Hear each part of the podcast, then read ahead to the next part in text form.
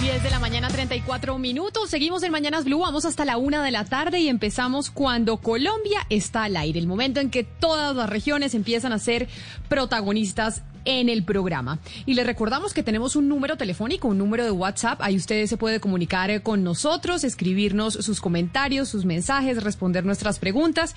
Es el 301-764-4108. Y lo repito más despacio para que lo puedan anotar. 301 764-4108. Ahí se pueden comunicar con Mañanas Blue cuando Colombia está al aire. Y hoy es martes, martes de versiones. En Bogotá está haciendo un día espectacular, Gonzalo, con sol. Y obviamente el sol nos alegra la vida y la música también. Lo mismo pasa en Panamá, el cielo está completamente despejado. Camila, a esta hora comienza la ceremonia de nominación a los premios Emmy, que seguramente serán virtuales, eh, me refiero a los premios. Pero sí, usted habla de versiones y creo que es bueno incentivar a los oyentes, Camila, que a través de ese número de WhatsApp que usted acaba de dar, los oyentes nos puedan mm, recomendar canciones, versiones para colocar en el programa. Yo quiero arrancar con una cantante oriunda de Kosovo. Ella se llama Rita Ora y aquí versiona a Nelly Furtado.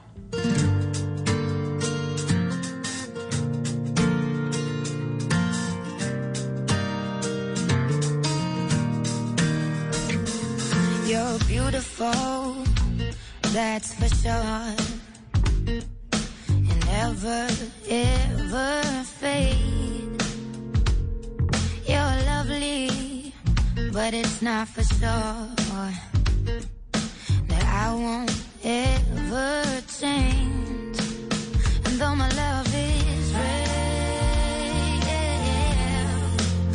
and though my love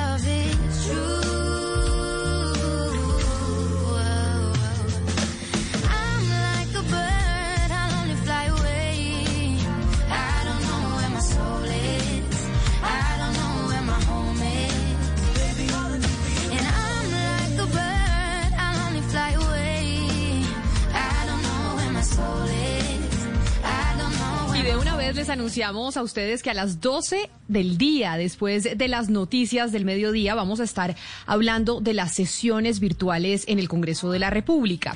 Y por eso hemos lanzado una pregunta que nos encantaría que pudieran responder. Y es que después de que la Corte Constitucional tumbara el decreto en donde se autorizaban las sesiones virtuales del Congreso, hay senadores y representantes de diferentes partidos políticos que han radicado una reforma a la ley quinta para poder sesionar de manera virtual bajo la ley. Y por eso en la discusión que vamos a tener hoy al mediodía es si usted considera o no que las sesiones virtuales del Congreso de la República son y les damos las siguientes opciones, Ana Cristina, y es un poco el debate que se está dando a través de videos de senadores que circularon este fin de semana, en donde la primera opción es, ¿cree usted que es un riesgo para la democracia, como consideran algunos, o cree que es la única alternativa en medio de la pandemia, alternativa segura, o otra opción? Porque este es un debate que hoy se está dando precisamente entre el legislativo y es las sesiones virtuales que tanto daño le hacen a la democracia. Sí, claro, Camila, buenos días y buenos días para todos los oyentes. Lo que la Corte Constitucional dijo fue que, claro, que el Congreso se siga regulando, pero por su propia norma, por su propia normativa. Entonces es por eso que ahora se está discutiendo si es precisamente esa propia norma del Congreso, porque la Corte Constitucional lo que quiso decir es, no, nosotros no los vamos a mandar a ustedes. Ustedes bien pueda, mándense solos, que el mismo Congreso sea el que diga cómo va a regular eso. Entonces eso es lo que se está discutiendo en este momento. Si puede ser un riesgo para la democracia, porque como bien se ha discutido, discutido y algunas personas pues muy influyentes han eh, opinado al respecto, hay ciertos debates que se deben hacer presencialmente. Yo les recomiendo mucho que lean, por ejemplo, todo lo que ha dicho al respecto la doctora eh, Catalina Botero, decana de los Andes, porque eh, hay que entender que hay ciertos proyectos que, bueno, la virtualidad es necesaria por la pandemia, pero hay ciertos proyectos que requieren la presencia porque si no nos van a meter unos goles impresionantes y el control político del Congreso es absolutamente fundamental, Camila.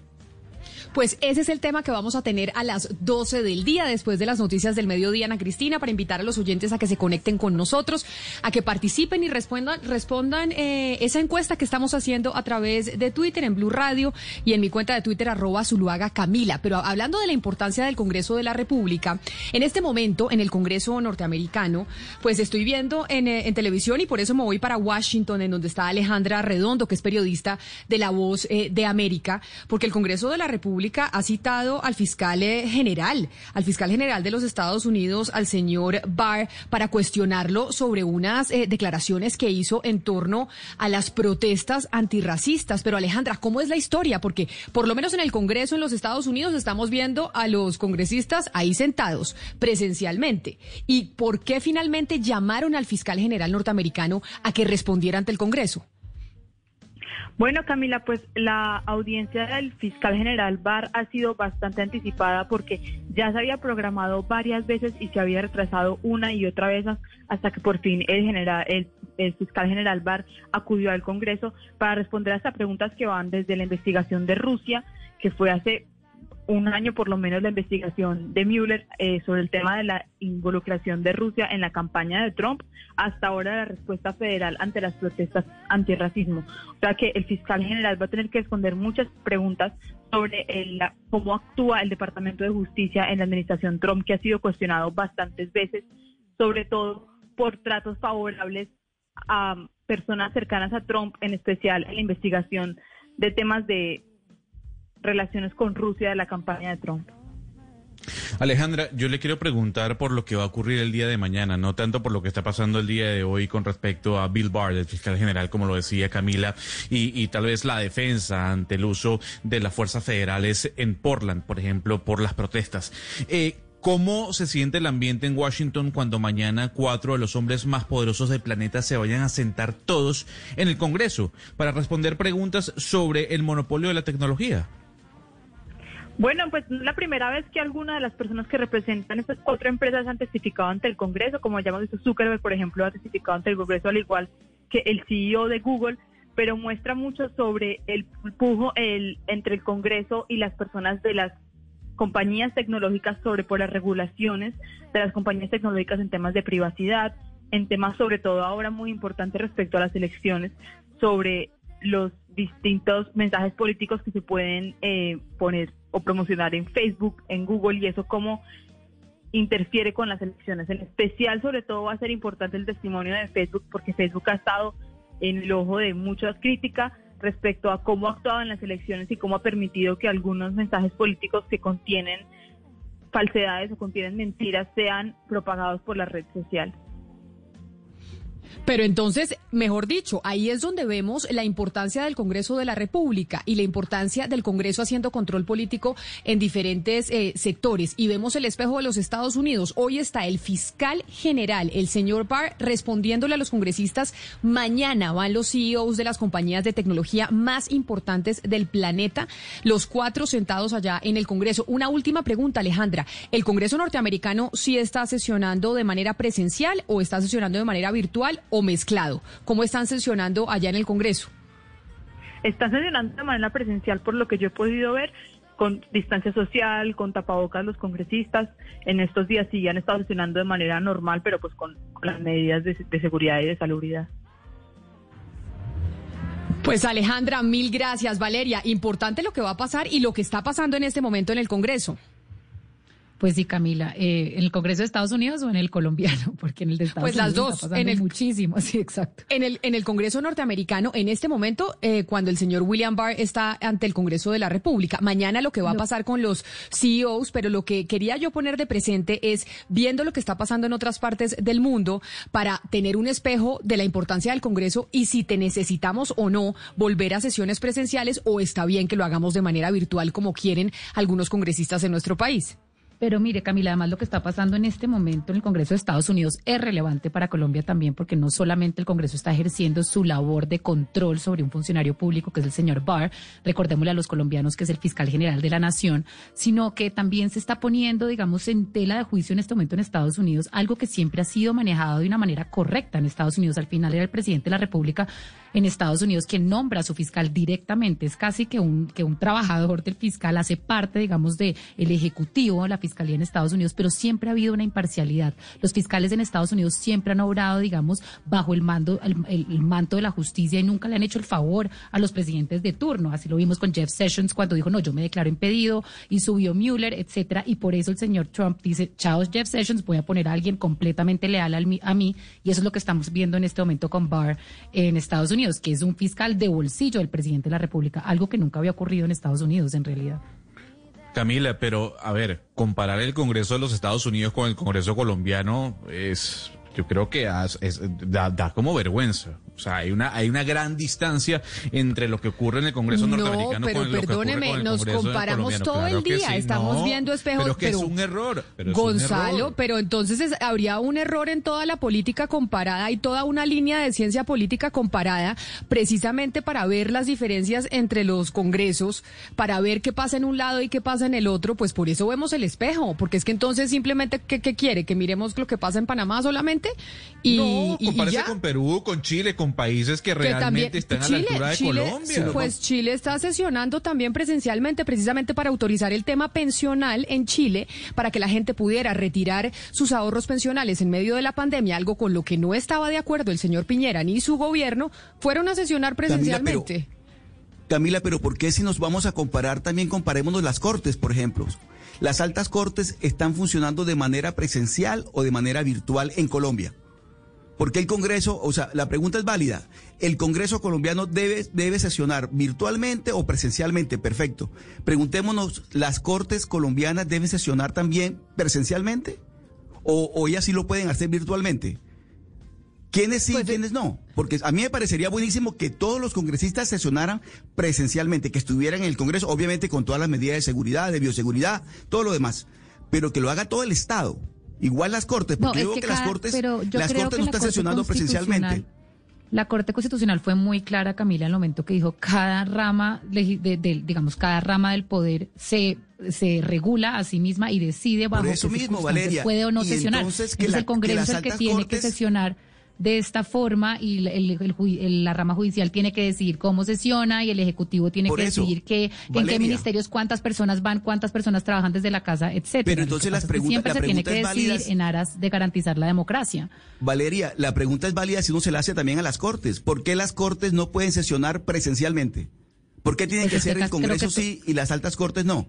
Pues, Oscar, es que yo creo... Esa es la crítica que le estamos haciendo al legislativo, esa es la crítica que le estamos haciendo, porque puede en este momento casi que todos los casi funcionarios públicos, digamos que tienen mucho poder alto, si está un ministerio, creo que yo creo que el ministerio y los directivos deben estar en, en las no, Yo pienso, yo pienso pero es que yo creo que también uno tiene que mirar saliendo a trabajar. Presencialmente pero igual, pero eso también debe incluir a las altas cortes, o sea, que todo el mundo presencialmente esté hoy en sus puestos, obviamente con tapabocas, con todo lo que haya que tener, con todas las, medidas de, precaución y de y los protocolos que haya que cumplir, pero también exijámosle lo mismo que le estamos exigiendo al Congreso, que consideramos que son unos vagos, que son unos cobardes, que no se atreven a ir a sesionar, pensemos lo mismo de, de, los, de las otras ramas del poder público.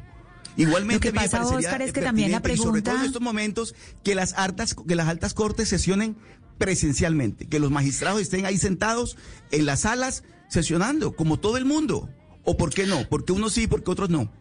Oscar, porque uno se tiene que, preguntar cuál, sí, uno también se tiene que preguntar cuál es el papel que está cumpliendo cada una de las ramas del poder en este momento y en este momento es por pandemia y el Congreso es el que hace el control político del poder máximo que es el, ejecutivo. Que está tomando Oscar, ¿me deja hablar, Corte Constitucional?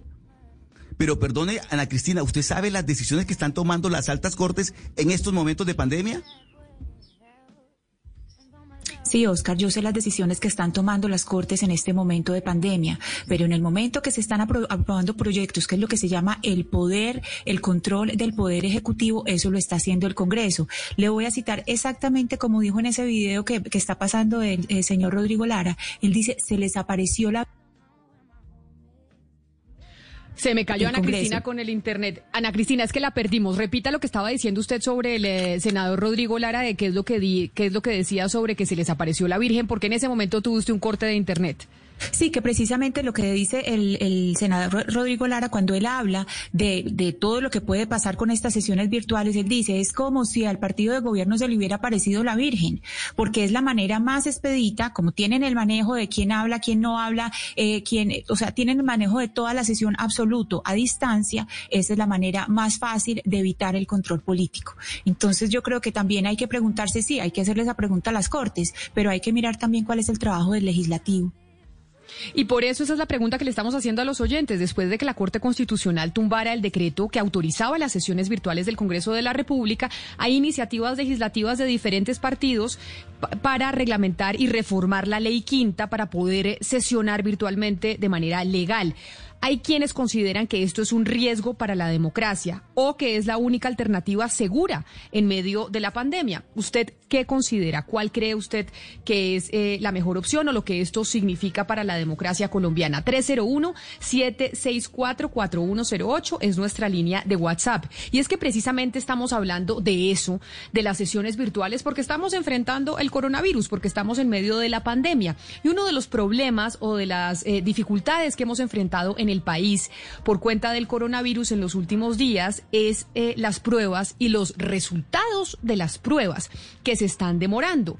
Ya incluso eh, la Contraloría General de la República ha dicho que se han entregado eh, resultados de pruebas hasta 72 días después de haberse hecho el examen. Por eso estamos en comunicación con Gustavo Morales, que es el presidente ejecutivo de ASEMI, que es la gremiación de las EPS en el país. Señor Morales, bienvenido a Mañanas Blue. Mil gracias por estar con nosotros.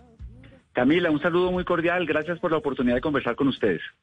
Este fin de semana, como usted ya muy bien sabe, doctor Morales, pues la Contraloría anunció que van a investigar a mandatarios regionales y a las empresas prestadoras de salud por las demoras que se han presentado en la entrega de los resultados de las pruebas del COVID-19. Hemos escuchado respuestas del ministro, del viceministro, mil cosas, pero siguen las demoras. De hecho, nosotros le cuento un caso muy cercano a este programa en donde llevamos 20 días esperando el resultado de una prueba y ese resultado no ha llegado. 20 días, doctor Morales, y así muchos colombianos ¿Por qué razón? ¿Por qué siguen las demoras en las pruebas? Eh, Camila, muchas gracias. Bueno, lo primero es que eh, reitero lo obvio y es que las EPS todas y las que están afiliadas en ASEMI principalmente dispuestas a colaborar con las autoridades, con la superintendencia, con la procuraduría, con el ministerio y con la contraloría. Obvio que cabe un debate que yo no termino de entender de cómo la contraloría es competente para un tema que es epidemiológico y de salud pública, pero pues eso lo, dilucidaremos después. Por ahora, ah, te prestos a colaborar. Pero más allá de eso, eh, veamos un poquito el contexto, Camila. Eh, el mundo entero y el país no hacía pruebas masivas que son muy complejas, estas llamadas pruebas PCR, eh, cuando comenzó el año.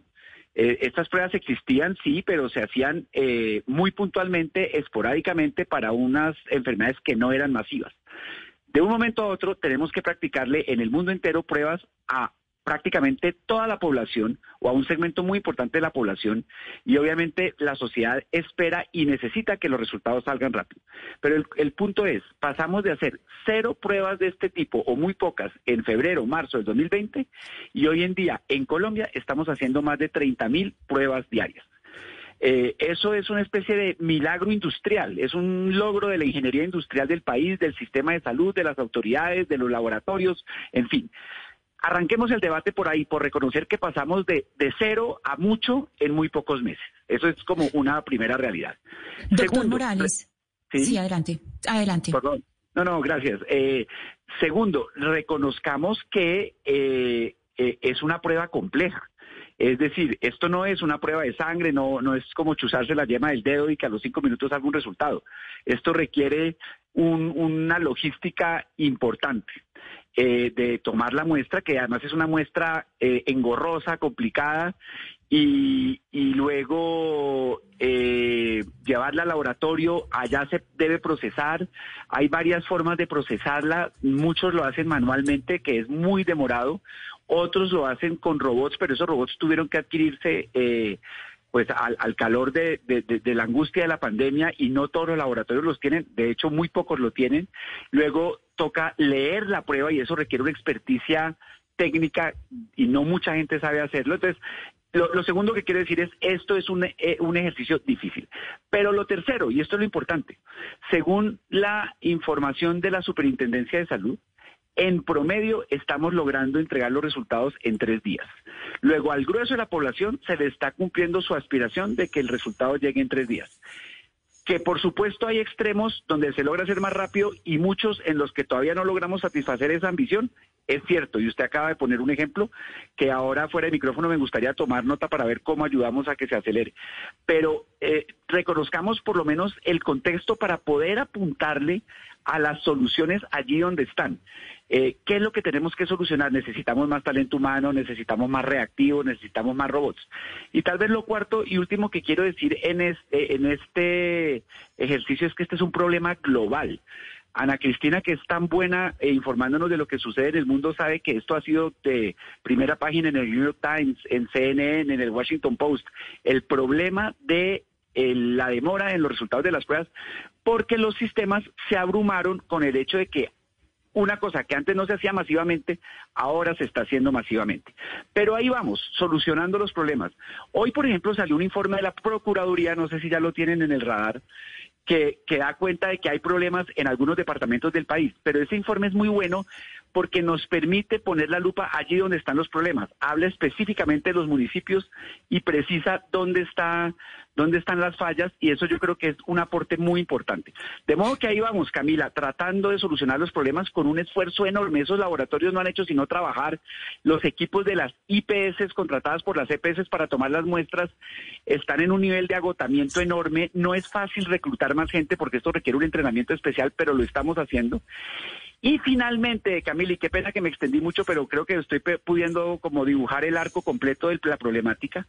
También es importante, muy importante entender, y, esto, eh, digamos, la alcaldesa dio en el clavo ayer cuando, cuando dio nuevas instrucciones, que no se necesita la prueba en aquellos casos en que hay indicios suficientes de que uno tiene el COVID. Si uno estuvo cerca, vive, convive con alguien que ya es confirmado COVID, o uno tiene síntomas y tiene razones para creer que tiene el COVID, no es necesario la prueba para hacer lo que hay que hacer, que es aislarse y hablar con los contactos para que ellos también tomen las precauciones. Eso ayudaría mucho, con o sin prueba. Doctor Morales, dentro de esta exposición eh, eh, tan completa que usted hizo, hay un punto en donde me quiero quedar y es el punto de las regiones, precisamente lo que está pasando en las regiones y en los municipios más apartados. Usted dice que el, promedio de tres días es eh, el promedio que tienen hasta ahora. Me parece un poco sorprendente. Le quisiera preguntar por el transporte, el traslado de pruebas, cómo se está llevando desde las regiones más apartadas, porque uno se da cuenta por los reportes de MinSalud que siguen siendo, digamos, relativamente bajos los casos detectados y uno se pregunta si es que no se está atendiendo suficientemente eh, en cuanto a pruebas, no se están haciendo suficientes pruebas. Eh, el tema de que no se están haciendo suficientes pruebas es un, debate. Yo no soy epidemiólogo ni, ni, médico y entro a estos temas con cierto pudor, Ana Cristina, y gracias por la pregunta. Entonces, eh, advirtiendo que soy tal vez una persona eh, poco apropiada para opinar con rigor de estos temas. Le, comparto mi impresión general desde la presidencia de ASEMI, que es que se ocupa más como de las políticas públicas en general. Yo creo que estamos haciendo muchas más pruebas de las que creíamos que íbamos a poder hacer, porque de nuevo pasamos de cero a 30 mil. Segundo, eh, el gobierno todos los días revisa si sus hipótesis de a quién hay que practicarle la prueba o no son las correctas. Hace dos meses habían unas reglas. Hoy en día tenemos otras. Por ejemplo, recuerda usted que hace, qué sé yo, una semana se aclaró que quizás a la que ha estado enfermo de COVID eh, y ya estuvo confinado, ya no es necesario hacerle la segunda prueba eh, para que pueda retomar sus actividades. Entonces se van haciendo ajustes. ¿Para qué? Para que con los recursos escasos podamos hacer las pruebas a quien hay que hacerle las pruebas y no desgastar esos recursos innecesariamente en quien no hay que hacerle las pruebas.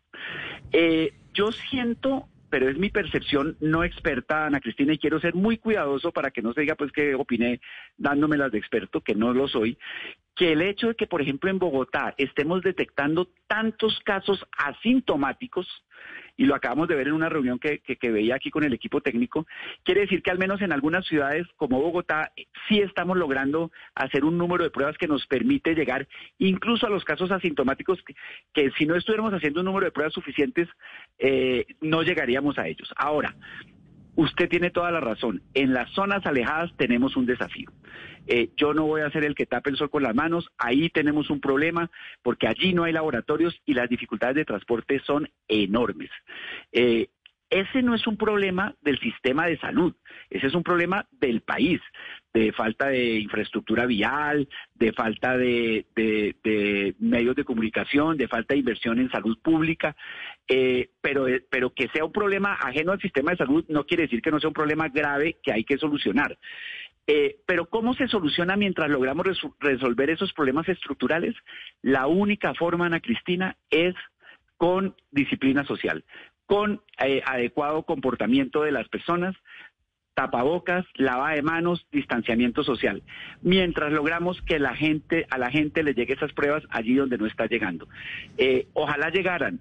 Mm, después de la pandemia vamos a tener que dar un gran debate nacional sobre cómo cerrar las brechas de inequidad que tiene nuestro sistema de salud. Ese tiene que ser el primer debate. Es urgente, pero en este momento ante la urgencia, tenemos que tomar otro tipo de medidas. Sí, a, eh, y, propósito... Y la, medida es esta, la que cuento. Adelante, por favor.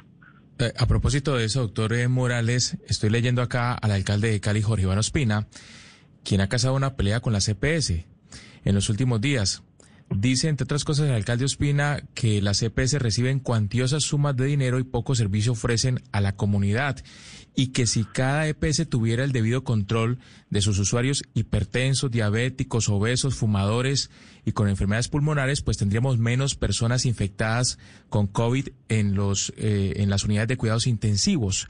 Eh, ¿No cree usted que a las EPS les, les falta justamente eso, un poquito de medicina preventiva, como lo dice el alcalde Jorge Iván Ospina? Pues yo discrepo del alcalde en, en, muchos frentes. Eh, en, esta última semana, pero déjeme empezar por lo positivo. El alcalde de Cali, como la alcaldesa de Bogotá, como casi todos los alcaldes del país, han hecho una muy buena labor con unos recursos muy escasos. Entonces, empecemos pues como por saludar los esfuerzos que han hecho en la Secretaría de Salud de Cali para enfrentar esta pandemia y creo que en general lo han hecho bien. ¿Cuál es mi, crítica al alcalde con el cariño y el respeto que le tengo? Primero, eh, ustedes saben que él presentó una denuncia penal contra las EPS precisamente un poco por estos temas que usted acaba de mencionar. La pregunta es, ¿cómo soluciona una denuncia penal este tipo de problemas? ¿Qué va a hacer el fiscal cuando le llegue esa denuncia penal? Supongamos que nos mete a la cárcel a todos, que es como el sueño adolescente del alcalde y de sus seguidores al otro día queda solucionado el problema, queda solucionado el problema de los reactivos, de las UCIs, de los ventiladores, de la logística de pruebas, de la falta de talento humano. Yo lo que creo que es, es, que estos problemas se solucionan es sentándonos a trabajar, como lo está haciendo la propia alcaldesa de Bogotá con las medidas que tomó ayer, como lo está haciendo el ministro con el anuncio del tratamiento de pulsioximetría que ustedes también informaron. En fin, esto es con medidas, con soluciones puntuales allí donde están los problemas. Ese es un primer mensaje. Y el segundo, eh, mire, yo creo que por el contrario, ha habido una silenciosa revolución en el sistema de salud colombiano en materia de atención preventiva, que es su pregunta. Eh, hemos hecho, por ejemplo, solo las EPS de ASEMI, que son solo 10 de las 35 que hay en el país, 535 mil atenciones domiciliarias a los adultos mayores y a los enfermos crónicos para que no tengan que ir a la clínica y al hospital, dado que están confinados. Hemos hecho ya 5 millones y medio de consultas por telemedicina. En un mes típico de antes de la pandemia no se hacían más de cuatro mil eh, teleconsultas o, consultas por telemedicina al mes. Hoy hemos hecho ya más de 5 millones y medio desde que empezó la pandemia. Todo esto para decir que, por el contrario, el sistema se ha volcado a atender a la gente en sus casas y, y, con mayor énfasis a los enfermos crónicos que usted menciona, a los hipertensos. Pero, por ejemplo, pero pero doctor Morales, por ejemplo, se han volcado a atender a la gente en sus casas, pero le voy a dar el caso de la EPS Colsanitas, por ejemplo. Colsanitas tomó una decisión hace dos semanas o una semana y media de ya no hacer pruebas domiciliarias. Entonces, a la gente le toca ir al laboratorio, al laboratorio a hacerse la prueba. Eso en el caso de la EPS Colsanitas, que nos escribe aquí un oyente. ¿Eso está pasando con todas las EPS que no están ya haciendo, que tomaron la decisión de no hacer pruebas eh, domiciliarias? No, no, no creo, no tengo noticia. Yo me atrevería a decir que el oyente está mal informado. No creo que sea una decisión general.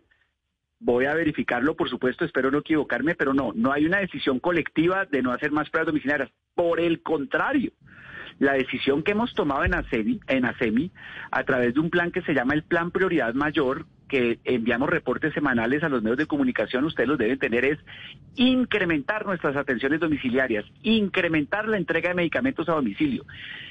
Nada de lo cual es fácil por una razón muy sencilla, Camila, no lo hacíamos antes. No lo hacíamos. El sistema como que no sentía la necesidad de hacerlo. Ahora, presionados por la pandemia, y quizás quepa una crítica de por qué no lo hacíamos antes, crítica que yo acepto de entrada, eh, eh, ya lo estamos haciendo y estamos aprendiendo a hacerlo y lo estamos haciendo razonablemente bien. No, no creo que haya una decisión de no hacer eh, atenciones domiciliarias. Puede tratarse de un caso puntual o de que las circunstancias de la paciente específicamente no lo hacen aconsejable.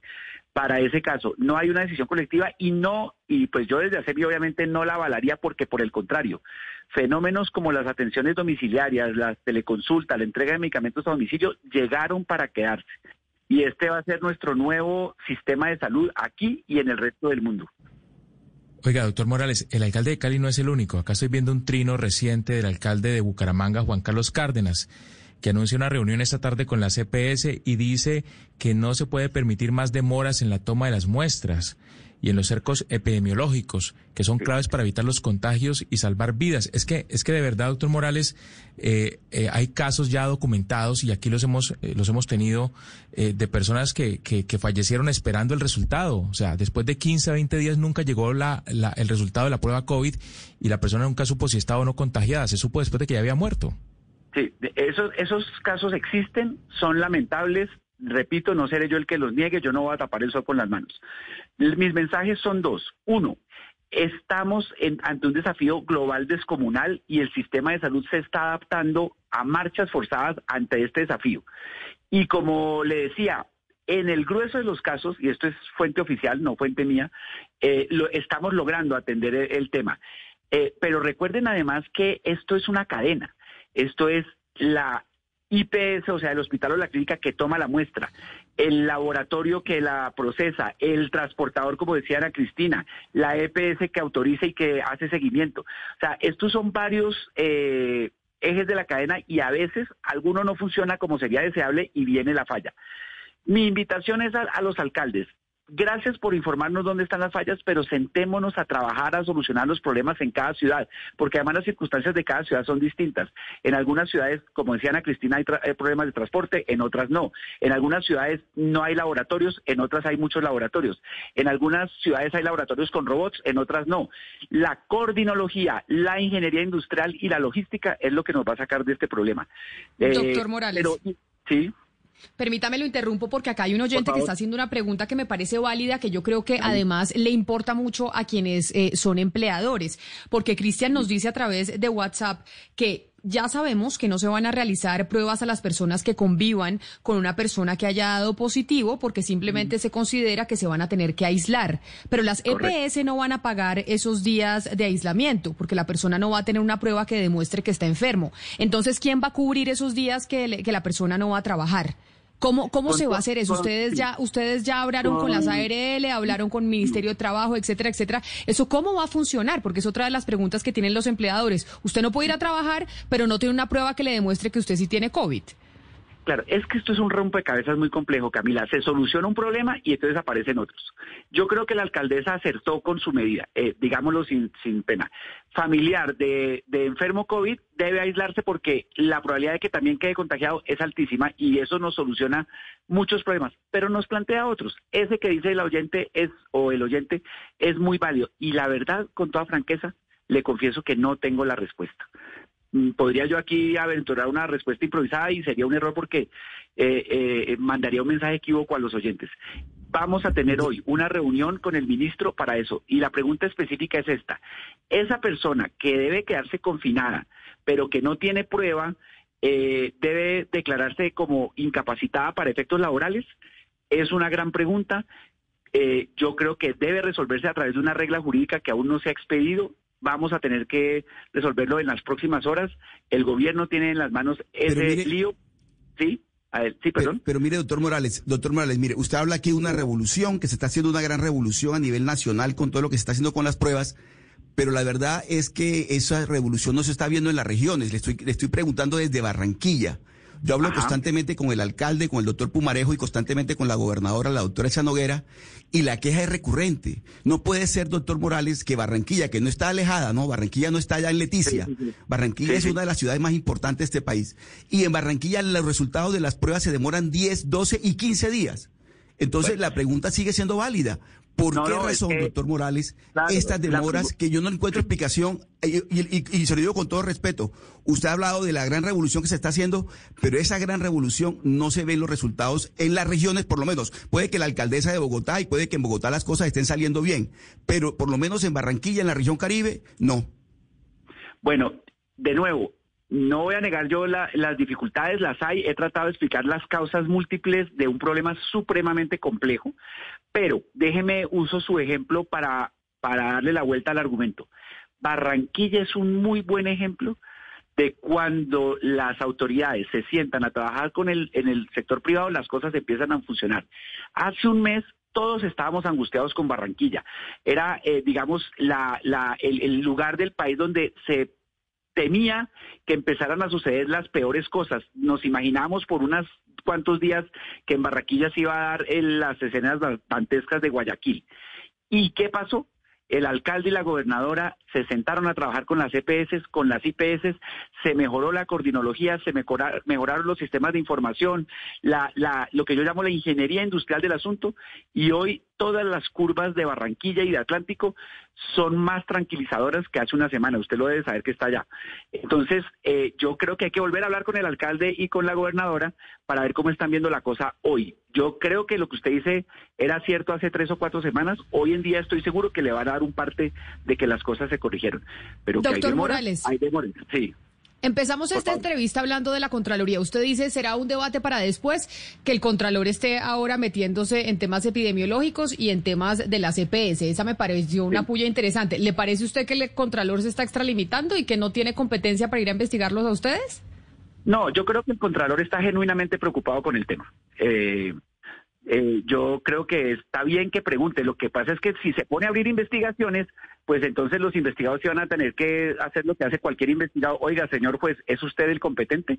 Eh, pero yo no quisiera llevar el debate a ese lugar porque ¿para qué? Si el Contralor quiere ayudar, bienvenido bienvenido. Si nos da fórmulas para conseguir más robots, más... Lo entiendo, lo entiendo, doctor Morales. Se lo preguntaba es porque hemos llevamos 20 minutos de charla con usted, en donde existen las preocupaciones de los oyentes, de los ciudadanos, de lo que está pasando con, con las pruebas. Yo no quiero darle fuera de micrófonos el, el caso personal de nosotros, porque el caso de nosotros es igual al de muchos colombianos y no tenemos ah. por qué utilizar una cercanía que podamos tener con usted como entrevistado para que nos ayude, sino que las, las pruebas deberían no demorarse 20 días, porque 20 días, usted ya cumplió los 15 días de aislamiento y pues ya para qué, ya se supone que ya puede salir eh, de su casa.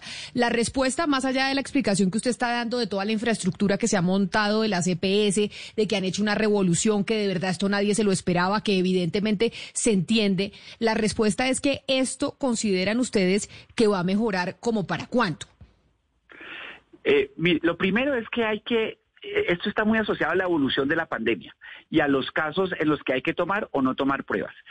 Si la gente cumple las normas de distanciamiento social, de uso de tapabocas, de lavado de manos, de mantener la distancia de los metros, de no estar en, lugares encerrados, de respetar las normas de confinamiento, empieza a eh, las curvas y el panorama a adquirir otra dimensión, otro color, y entonces ahí vemos cuál es la importancia de las pruebas. Mientras tanto, Mientras tanto, es importante que quienes eh, eh, crean que están contagiados y aún no les ha dado el resultado, no esperen a la, prueba para hacer lo que haya que hacer.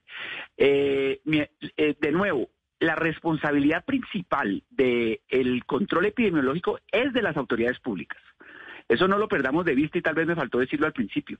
Eso es lo que dice la ley. La salud pública es una responsabilidad de las autoridades públicas y las EPS son enfocadas en la salud individual. Lo que pasa es que hemos sido convocados por el Estado a ayudar y lo estamos haciendo con todo esfuerzo y con toda voluntad y no podía ser de otra forma, ni, ni, ni, más faltaba. Pero eh, tenemos que enfrentar este problema atendiendo su complejidad. Aquí no hay balas de plata para solucionar el problema. Cada situación es distinta. Barranquilla es un problema, Leticia es otro, Bogotá es otro. Esta tarde tenemos una reunión con el señor ministro para mirar el tema de Bogotá y ahí hay cosas buenas y cosas preocupantes. Barranquilla tiene una situación mucho más positiva que hace unos, eh, unos días. Cali también. Medellín, por ejemplo, está en una situación de mayor preocupación en este momento. Era el sitio tranquilizador hace un mes. Entonces, con lupa, con ojo quirúrgico, vamos solucionando los problemas. Yo no me puedo comprometer, Camila, a decirle, no, pasado mañana ya las pruebas van a ser todas a tiempo, porque esto tiene unas complejidades enormes. Eh, pero además, de nuevo, esto es un problema mundial no, lo eh, entendemos, lo entendemos, doctor Morales, pero también entienda usted la preocupación de los de los usuarios de las empresas prestadoras de salud, que finalmente son las que tienen que prestar el servicio en este momento. Doctor Morales, le agradezco enormemente, usted ha sido muy claro en, eh, en su explicación. Gracias por atender estos micrófonos eh, de Mañanas Blue y por su tiempo. Camila, muchas gracias. Y sí, yo entiendo perfectamente su regla de que no vamos a usar aquí los, vínculos eh, específicos para tener un caso, pero si creen que podemos ayudar a los oyentes de Blue en algún sentido, déjenos saber en general. Estamos para eso. Un abrazo.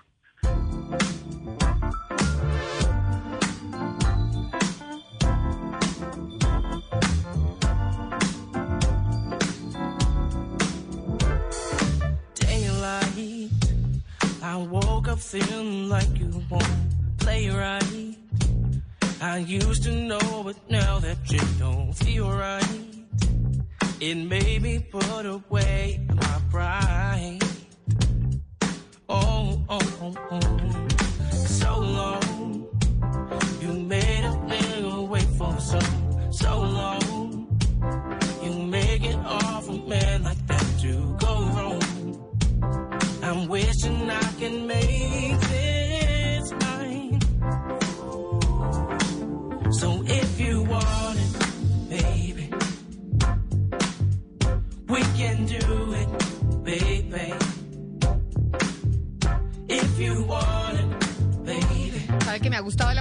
puesto hoy, Gonzalo. Me gusta, me gusta este martes de versiones y me y además me tranquiliza. Y le hablo de tranquilidad porque Ana Cristina, usted que es mamá, ayer estaba hablando con una amiga que tiene una hija de 12 años y resulta que a su hija le dio eh, pues un dolor de estómago espantoso, pensaron que era incluso una apendicitis y resulta que al final terminó siendo una gastritis.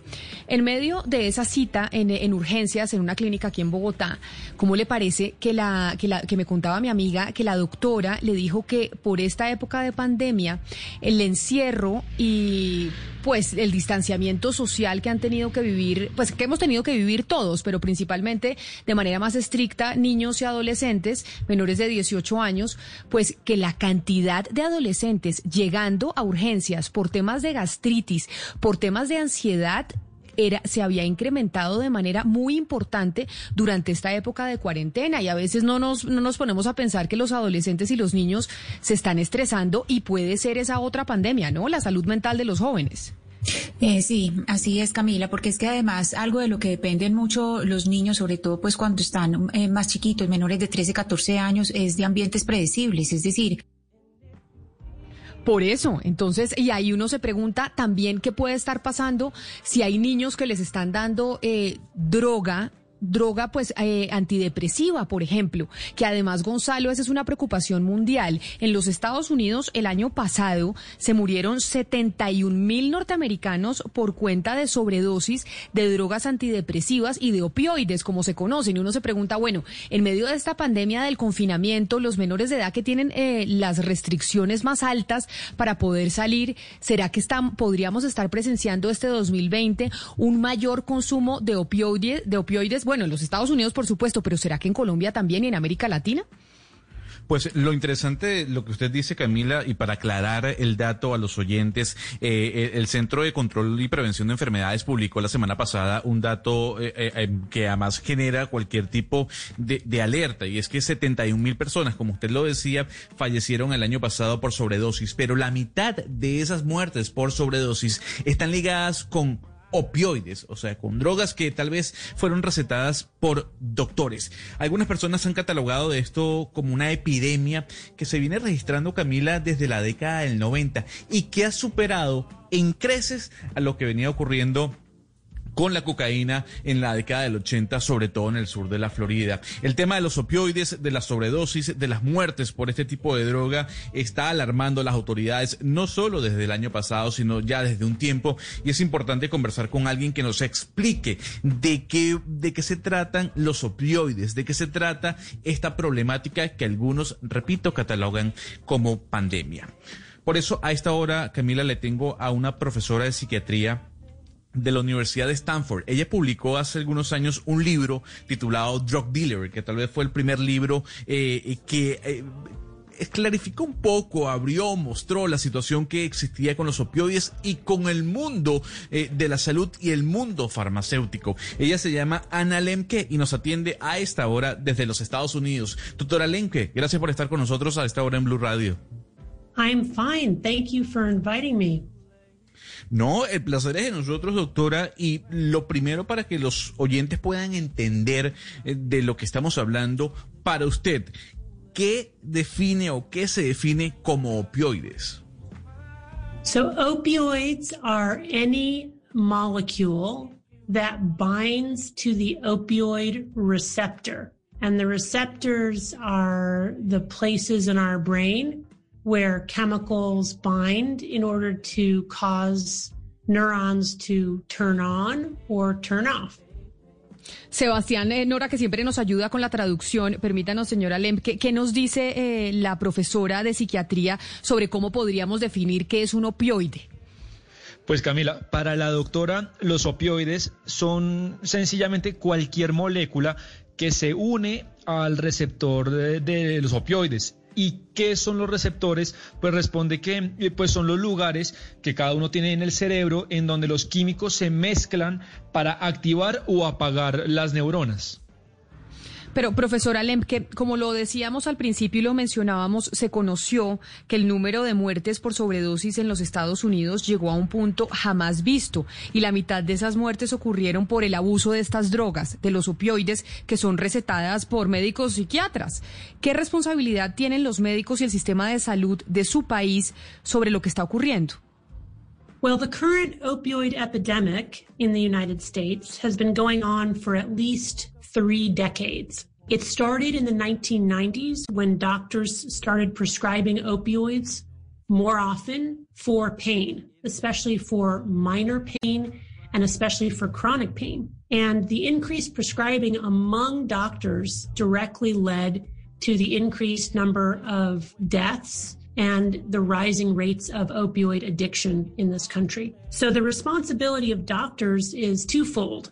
Number one, to prescribe fewer opioids, because one of the biggest risk factors for getting addicted to opioids is simple exposure to the drug. And then the second responsibility is to treat people with addiction in the medical system. So in the United States, we have a great medical infrastructure for things like cancer and heart disease, but we don't have a very good infrastructure to treat the disease of addiction. Camila, pues eh, según la doctora, esta epidemia preocupante de opioides en los Estados Unidos ha venido observando por lo menos en las últimas tres décadas. Empezó en los 90, cuando muchos médicos empezaron a prescribir opioides para tratar el dolor. Si usted tenía dolor, se lo, se lo prescribían. Y el aumento de esas prescripciones entre los doctores, pues fue una causa importante del aumento de las tasas de muerte y las adicciones. Y dice que la responsabilidad de los doctores es total porque estar expuesto a la droga es un factor de adicción. Y la segunda gran responsabilidad, Camila, es cómo se trata a las personas adictas dentro del sistema de salud. Pues eh, hay, dice ella, hay una gran, gran infraestructura para atender a pacientes con cáncer y otras enfermedades, pero no hay una buena infraestructura para atender a personas adictas a opioides. Hay que recordar, Sebastián, que estamos conversando con Ana Lem, que ella es profesora de psiquiatría de Stanford, eh, escribió un libro maravilloso llamado Drug Dealer, fue una de las primeras personas, eh, doctoras, que señaló a las farmacéuticas eh, en cuanto a su complicidad con toda esta epidemia de los opioides. Y sobre las farmacéuticas, le quiero preguntar, doctora, ¿Son los grandes cómplices las farmacéuticas de este mercado legal de drogas? Para usted, ¿qué implicaciones tienen las farmacéuticas sobre la situación que está viviendo Estados Unidos? So the opioid pharmaceutical industry was a major factor in the development of this opioid epidemic. What they did was they overrepresented the benefits of opioid and they underrepresented the risks. Essentially, they told doctors and patient consumers that opioids are really effective for pain, even if you take high doses for a long period of time. And the truth is that although opioids are very good short term for sudden onset acute pain, uh, they're not a good treatment long term for pain and can even make pain worse. One in four patients who gets an opioid from a doctor for a pain condition will go on to develop some kind of opioid use problem or opioid addiction. Gonzalo, pues la señora Lemke nos cuenta que la industria farmacéutica de opioides pues es un gran factor que explica la epidemia. Lo que hicieron fue sobrerepresentar los beneficios de los opioides y por el otro lado subrepresentaron los riesgos. Eh, le decían a doctores y pacientes pues que estos son muy buenos para tratar el dolor, pero la realidad es que si bien pueden funcionar, a usted le pueden funcionar al corto plazo si lo usan, pues no son un buen tratamiento para hacerlo a largo plazo y por el contrario le puede agravar la situación de dolor y termina diciendo que uno de cada cuatro pacientes que obtiene un opioide para tratarse del, del dolor termina siendo adicto. Profesora Lemke, ¿es cierto que en este momento las sobredosis por opioides en Estados Unidos están afectando más a comunidades afroamericanas y latinas que a los blancos? Well, it's it's complicated. So in the 1990s, when opioids first started to be prescribed more often, uh, they were actually more likely to be prescribed to white people. Um, and so in the first wave of addiction and overdose death, white people were more likely to die um, from opioids than black and brown people. As the epidemic has continued and, and, and evolved into the second and third waves of the epidemic, um, which have involved heroin and illicit fentanyl, um, more black and brown people have become addicted and are dying from opioids um, or are dying at higher rates than white people. Lo que ha sucedido, Valeria, es que en, los 90, cuando los opioides pues empezaron a ser prescritos, era mucho más común que se le, prescribí, eh, se le prescribiera a personas blancas. En esa primera ola de adicción murió mucha más gente blanca pero a medida que la epidemia pues ha crecido y según la doctora apareció una segunda, una tercera ola en la que ya, por ejemplo, aparece la heroína y el fentanilo, pues más personas negras y de color eh, empezaron a morir. Ahora muchas más personas negras mueren comparado con los blancos. Eh, pero doctora Alem, que quedémonos ahí en el fentanilo y expliquémosles a los oyentes qué es el fentanilo y por qué es el opioide que más muertes está produciendo. So fentanyl is an opioid that is entirely manufactured in a laboratory. Um, other opioids like heroin and morphine start out with a chemical that's found in nature in the poppy plant. But fentanyl is a, an opioid that technology has allowed us to synthesize without any plant at all. Fentanyl is very potent. It's 50 to 100 times more potent than heroin. And for that reason, a very little bit um, can lead to a very strong response.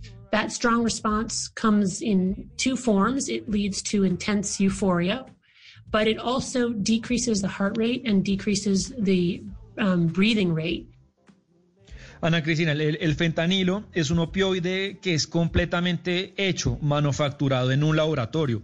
Otros opioides, como por ejemplo la heroína y la morfina, están mezclados con químicos que se encuentran en la naturaleza, a diferencia del que usted le está preguntando, que es el fentanilo. Esta droga puede ser, dice ella, sintetizada sin ninguna planta de la naturaleza. Además es muy, muy potente. Eh, dice la doctora que es 50 o 100 veces más fuerte que la heroína, por lo que eh, produce cosas en el cuerpo muy fuertes que, por ejemplo, pueden eh, desarrollar dos tipos de comportamientos. Por ejemplo, una tensa euforia o en una desaceleración del ánimo, del ritmo cardíaco y también de su respiración. Doctora, yo me quiero quedar con la pregunta de mi compañera Ana Cristina sobre el tema del fentanilo, porque se conoce que China es el mayor proveedor ilegal de fentanilo eh, en el mundo y que esta droga pasa o llega a México y de México cruza la frontera hacia los Estados Unidos. ¿Cuál es la diferencia entre el fentanilo que recetan los médicos y esta droga o este fentanilo que se produce en, en China y que ingresa ilegalmente a través de México hasta los Estados Unidos? Well, in terms of the molecule itself, there's no difference between fentanyl that is prescribed by a doctor in a patch form or um, fentanyl that is made illegally in an illicit laboratory, wherever that may be. Uh, the molecule itself is the same. The difference is really just um, just where where it's coming from um, and how you get it. Gonzalo, en temas moleculares en sí no existe ninguna diferencia entre el fentanilo que receta el doctor, que es creado por una farmacéutica, y el que se crea en un laboratorio legal. La gran diferencia que existe es la preveniencia de la droga y, usted cómo la puede obtener. Yo quiero hacerle una última pregunta, profesora, en esta entrevista y agradeciéndole que nos haya atendido y es, para usted, ¿cuál es la solución a esta crisis? Porque si los opioides son recetados, entre otras cosas, para combatir problemas psiquiátricos o psicológicos, también para controlar el dolor en muchas oportunidades, ¿qué deben hacer las autoridades para combatir una situación que sin duda se le está saliendo de las manos?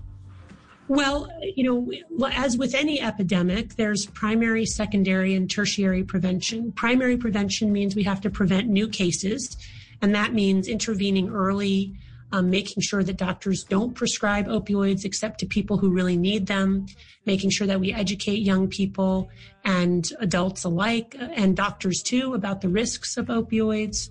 That's primary prevention. Secondary prevention is reducing the harms for people that are already exposed to opioids. And then tertiary prevention, we have to make sure that we provide treatment to those who have become addicted, um, as well as provide naloxone, an opioid overdose reversal agent.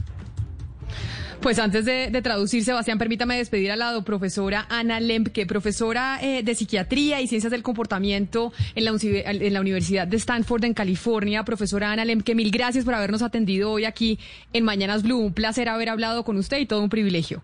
Well, that's great. I'm glad I could be of help. Good luck with your show. Muchas gracias. ¿Qué nos dijo Sebastián al final sobre cuál sería eh, la solución a este problema que se está saliendo de las manos?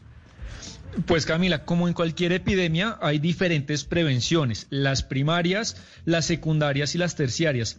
En primera instancia, pues esto tiene que estar basado en controlar los nuevos casos, eh, intervenir rápidamente, hacer todo un tema educativo, pues para reducir el impacto, que no se prescriban tanto los opioides por parte de los doctores. La segunda prevención, Camila, sería tratar de reducir el impacto y los daños de una persona, pues que ya está siendo expuesta a los opioides. Y, y por último, sería, dice ella, estar seguros de darle una buena atención, que estas personas tengan un buen tratamiento las personas que ya son adictas. Eh, nos habla, por ejemplo, de que se puede utilizar la naloxonona, que es un medicamento que ayuda a la desintoxicación eh, a otras drogas, como por ejemplo estas. Sebastián, para los oyentes, para que puedan entender un poco más sobre esta situación que se está viviendo en los Estados Unidos, en Netflix hay una serie documental que se llama El Farmacéutico, que se trata de un, de un señor que tiene una pequeña farmacia en New Orleans, que se empieza a dar cuenta que muchos jóvenes iban a su local a pedir determinado eh, medicamento, determinada droga, determinado opioide. Y lo que se descubre en New Orleans es toda una trama que incluye a las farmacéuticas, que incluye a diferentes doctores, en donde lo que hacen es promover este tipo de drogas que generan adicción. Entonces, si es un grave problema dentro de la cadena de suministro y la cadena de producción y la cadena de distribución, eh, eh, el tema de los opioides en los Estados Unidos, en donde se congregan los médicos que recetan, las farmacéuticas que promocionan y las personas que lamentablemente de alguna u otra forma caen en esta adicción. Porque si nos vamos a quedar encerrados en las casas, los gordos, los chiquitos, los flacos, los altos, esperando la vacuna, la vacuna nunca va a llegar. Entonces yo sí, yo sí creo, por ejemplo, ahora que ya cada quien tiene que asumir su propia responsabilidad y salga, salga, trabaje, actúe, haga lo que tenga que hacer. Lo que usted dice, en los bares, en los restaurantes, perfecto, cada quien guardando la distancia y con el autocuidado.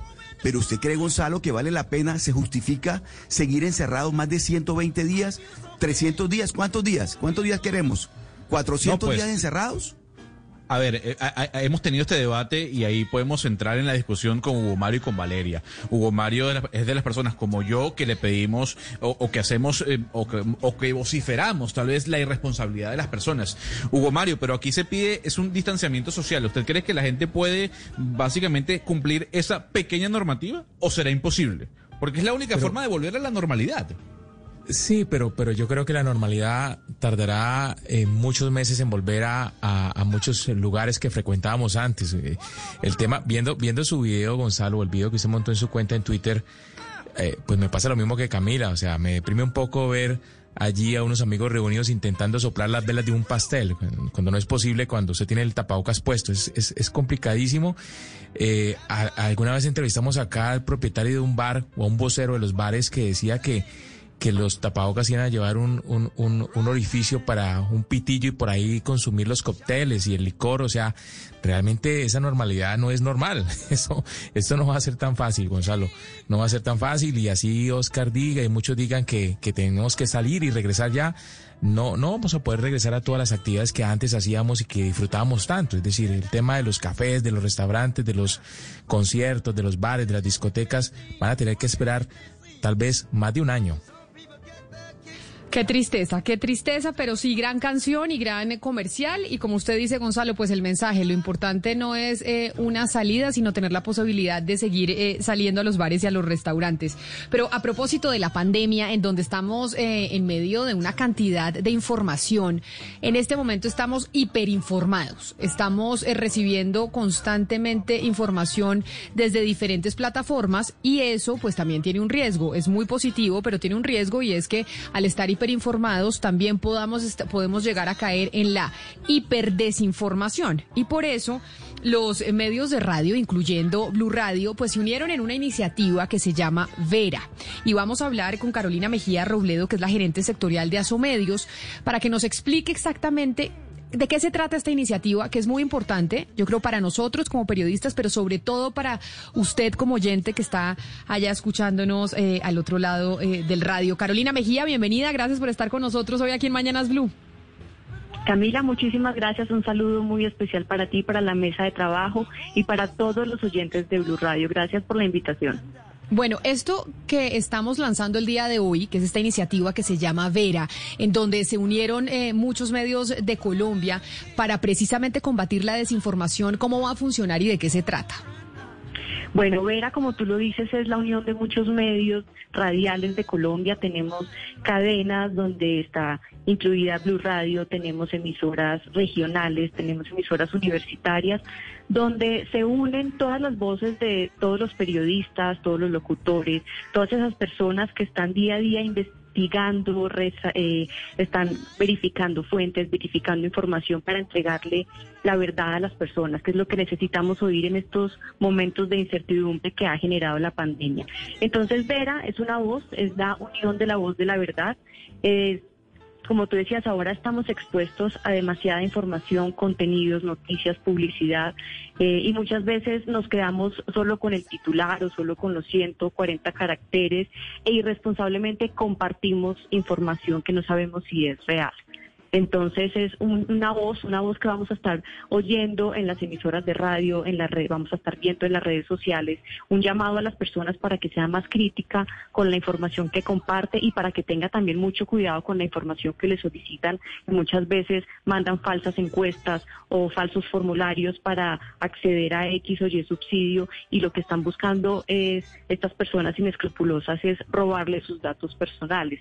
Entonces es como un llamado también a, a las personas a que se informen con los medios con los medios tradicionales como la radio, los medios que, que han creado y que tienen todos estos equipos periodísticos robustos y serios, estos procesos de investigación que realmente lo que buscan es entregar información veraz y oportuna.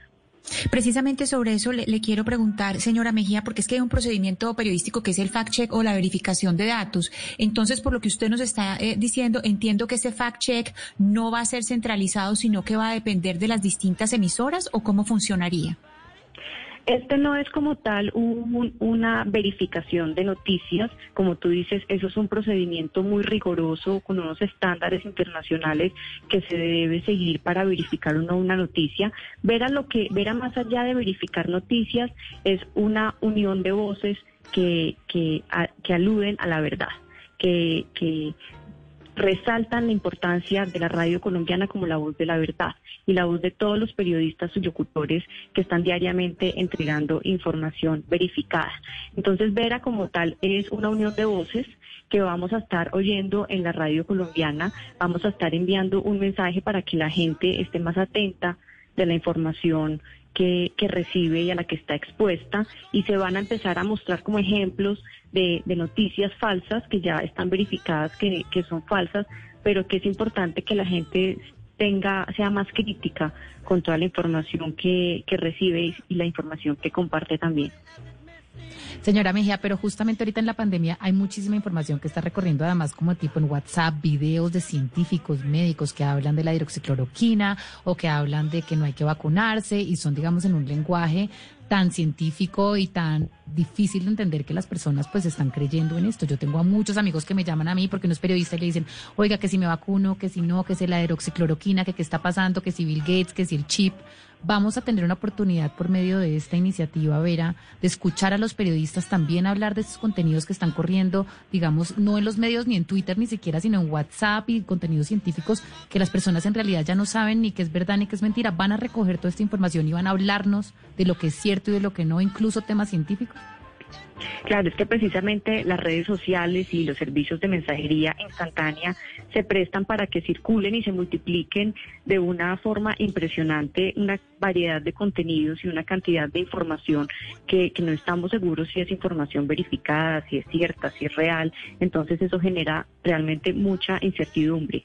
Eh, Ahora con Vera eh, hay un grupo interdisciplinario de todos estos medios de comunicación que forman parte de la campaña, que están seleccionando algunas noticias que ya están verificadas por, por las entidades pertinentes para entregarle a las personas eh, ejemplos de esas noticias que recibimos por, por mensajes de texto o por correo electrónico donde te donde te entregan una información que aparentemente es real, pero que lo que buscan es generar pánico o lo que buscan es robar información, datos personales. Entonces lo que vamos a ver es la voz de Vera eh, mostrando algunas noticias falsas que se identifican para que la gente vaya, vaya viendo que, que y, generando conciencia que no todo lo que reciben es cierto y que tienen que ser un poco más críticos al momento de compartir en estos grupos familiares o grupos de amigos información si no estamos seguros que es información verificada. ¿Y, qué va a pasar con esas informaciones falsas o tergiversadas o no confirmadas que hay veces pues eh, provienen de fuentes oficiales? Porque también muchas veces las instituciones se equivocan. Sí, e, eso puede pasar y, ha sucedido y precisamente los equipos periodísticos son los que hacen esas investigaciones y esa verificación de esa información y y en algunos casos se da en que son errores y pues ahí la responsabilidad de, los generadores de esa noticia inicial es, aclararlo. Eh, en este caso, pues Vera no tiene ese alcance como tal, porque Vera es más un mensaje, Vera es más un llamado a las personas, es una unión de voces como para invitar a las personas para que, para que sean más críticas y para que sean más conscientes de toda esa información a la que están accediendo y que les está llegando por diferentes plataformas. Entonces, eh, verán lo que es, es una unión de voces, es una unión de voces de la radio colombiana que buscan resaltar el valor de la radio ahora que, que las personas están confinadas, que están trabajando desde Pero, doctora Mejía, Ahora, permítame, yo la interrumpo, pero ¿cómo, o sea, en la práctica, cómo va a ser? Es decir, un oyente dice, sí, nace esta iniciativa Vera, se unieron un montón de emisoras, es una, una misma voz, pero el oyente, ¿cómo lo va a identificar? ¿Qué le va a pasar al oyente? El oyente va a oír, eh, por ejemplo, unas cuñas o va a oír unos ejemplos de unas noticias falsas donde Vera, la voz de Vera, desmiente esa noticia y explica por qué esa noticia es falsa. Entonces se van a ir seleccionando algunas noticias que, que están circulando por diferentes redes para mostrarle a los oyentes que esas son noticias falsas y cómo buscan desinformar y confundir a las personas tan rápida va a ser la reacción, porque lo que lamentablemente, y esto pues eh, se lo tenemos que confesar a los oyentes, pues luchar contra la rapidez de las redes sociales, muchas veces los medios de comunicación llegamos a esas noticias que ya llevan difundidas desde hace mucho tiempo, como decía Valeria, con el tema de las vacunas, con el tema de los medicamentos que puede usar supuestamente la gente para el COVID-19. ¿Cómo, ¿Cómo se está eh, eh, haciendo o qué se va a hacer para poder llegar rápidamente y reaccionar como se necesita frente a la desinformación que corre por, por redes y muchas veces por WhatsApp en donde ni, siquiera tenemos acceso. Exacto, es que esas plataformas tecnológicas permiten que la información circule y se multiplique de una forma que, que, no, que no hay cómo controlarla, no hay ningún control. Entonces ahí entra mucho como la responsabilidad de cada persona al compartir, a compartir ese tipo de información y, y ser más, tener como un criterio más más escéptico de la información que les llega. Los medios de comunicación con todos, pues en este caso los, los medios radiales, eh, están constantemente revisando información que les llega a los mismos oyentes, son los que les preguntan a los periodistas o envían a sus redes sociales noticias que, que sospechan no son ciertas. Entonces, pues precisamente ese es el trabajo de, de los medios de comunicación, estar contrastando, verificando y, cuidando, hacer como ese proceso de curaduría de la información que le entregan a, sus oyentes y a sus audiencias, porque los medios de comunicación tienen un, un nivel de responsabilidad social muy alto porque son referentes de, de la información en, en países como el nuestro. Pues Carolina Mejía eh, de Asomedios Mil gracias. Y sí, yo creo que nos habíamos demorado con esta iniciativa, pero eh, aplaudir que ya toda la radio está unida en crear esa voz de Vera para poder hacer como una verificación un poco de esas noticias falsas que están circulando por las redes sociales, por internet y pues con un grupo de periodistas de todo el país haciendo ese trabajo, pues qué mejor eh, garantía. Mil gracias por haber estado con nosotros y por habernos explicado de qué se trata la voz de Vera que empezaremos a escucharla a partir de, a partir de hoy, aquí en Blue Radio. Gracias, Camila. Un saludo muy especial para ustedes y para todos los oyentes. Ya sabe, Ana Cristina, que tenemos voz nueva. Dígame, Gonzalo. No, es que, a ver, más allá de esta información eh, que nos está llegando, que además es muy importante, yo no quería dejar de pasar el momento de hablarle un minuto. Sé, sé que usted dirá, bueno, pero estamos hablando de una nueva voz. Bueno, hay que darle voz también a los universitarios y sobre todo a las instituciones universitarias, Camila, que de alguna otra forma están incentivando a que la gente pueda estudiar, a que la gente pueda mm, básicamente tener nuevos conocimientos. Y por eso en un minuto se han dispuesto una gran cantidad de planes de beneficios que buscan aliviar un poco las cargas eh, de todos los estudiantes, sobre todo las personas que desean ingresar en esta casa de estudio. ¿Qué incluye esto? Pues básicamente descuentos en matrículas, inscripciones gratuitas y además, gracias a la cooperativa Minuto de Dios, créditos y financiación durante toda la carrera. Así que no solo Blue Radio tienen una nueva voz, Camila, sino también los universitarios tienen o pueden tener una nueva casa de estudio, una nueva institución universitaria como lo es Uniminuto. Y Uniminuto tiene un nuevo representante que se llama Gonzalo Lázari, que todos los días nos cuenta información sobre ese centro educativo. Pero mire, ya que estábamos hablando de Vera Gonzalo, le voy a poner un ejemplo a los oyentes y a ustedes aquí en la mesa de trabajo de lo que se va a escuchar a partir de hoy cuando hablamos de la voz de Vera. Este es un ejemplo de lo que vamos a oír. Llega la voz de la verdad para desmentir noticias falsas. Pregunta para Vera. ¿Es cierto que las personas deben registrarse en una página web para acceder al ingreso solidario que entrega el gobierno durante la pandemia, como lo afirma un mensaje que está circulando? Esta noticia es falsa. No es necesario ningún registro porque los beneficiarios son seleccionados por el gobierno. Este sitio web lo que busca es robar sus datos personales. Escucha la radio y conéctate con la verdad. Una iniciativa de Blue Radio en unión con las emisoras que están conectadas con la verdad. Así lo van a escuchar, es decir, y así la gente va a también poder comunicarse con sus diferentes emisoras para hacer preguntas y que le podamos hacer a Ana Cristina la pregunta a Vera, o sea, es como Siri más o menos, un Siri de la radio. Sí, sí, pero Camila, ¿sabe que sería muy bueno? Que no sé si va a funcionar así Vera y me queda, me queda esa inquietud si Vera se va a poder pasar, por ejemplo, por WhatsApp, es decir, si va a tener la misma facilidad de pasarla por WhatsApp como se pasan las noticias falsas. Usted sabe que hay personas, no vamos a decir las tías, vamos a decir los tíos y las tías, los abuelos, las abuelas, los papás, las mamás, toda la gente que le gusta compartir noticias sin verificar, si va a ser posible que les lleguen esos clipsitos de Vera, de modo que Vera circule tan rápido como las noticias falsas, es decir, pueda tener esa rapidez y que no solamente eh, dependa de ciertas plataformas, sino que esté, eh, digamos, suficientemente dispersa para que llegue con la misma rapidez de las noticias falsas. Camila, usted que siempre que dice que esos emprendimientos, usted dice, ¿por qué no se me ocurrió antes a mí? Después ya que son, ya están hechos y son unicornios, etcétera. Eso que usted acaba de decir es una súper buena idea. Al final uno puede hacer una compañía de una Vera que sea un Siri, la gente le pregunte a su, a su teléfono algo y le responda a uno si es falso o es verdadero. Yo creo que ese va a ser el futuro. Tantas personas tan confundidas con tanta información, va a tener que haber un mecanismo expedito de su teléfono al, al instante que le diga a usted si algo es falso o verdadero.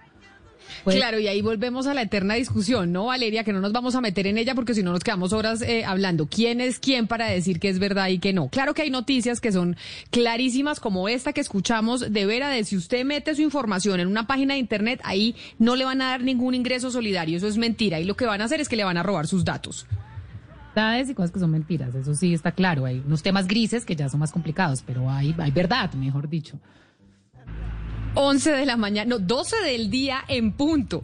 Es momento después de escuchar y de conocer a Vera que se lanza el día de hoy. La van a poder escuchar ustedes aquí en eh, Mañanas Blue y en Blue Radio en toda la programación. Es momento ahora de las noticias del mediodía.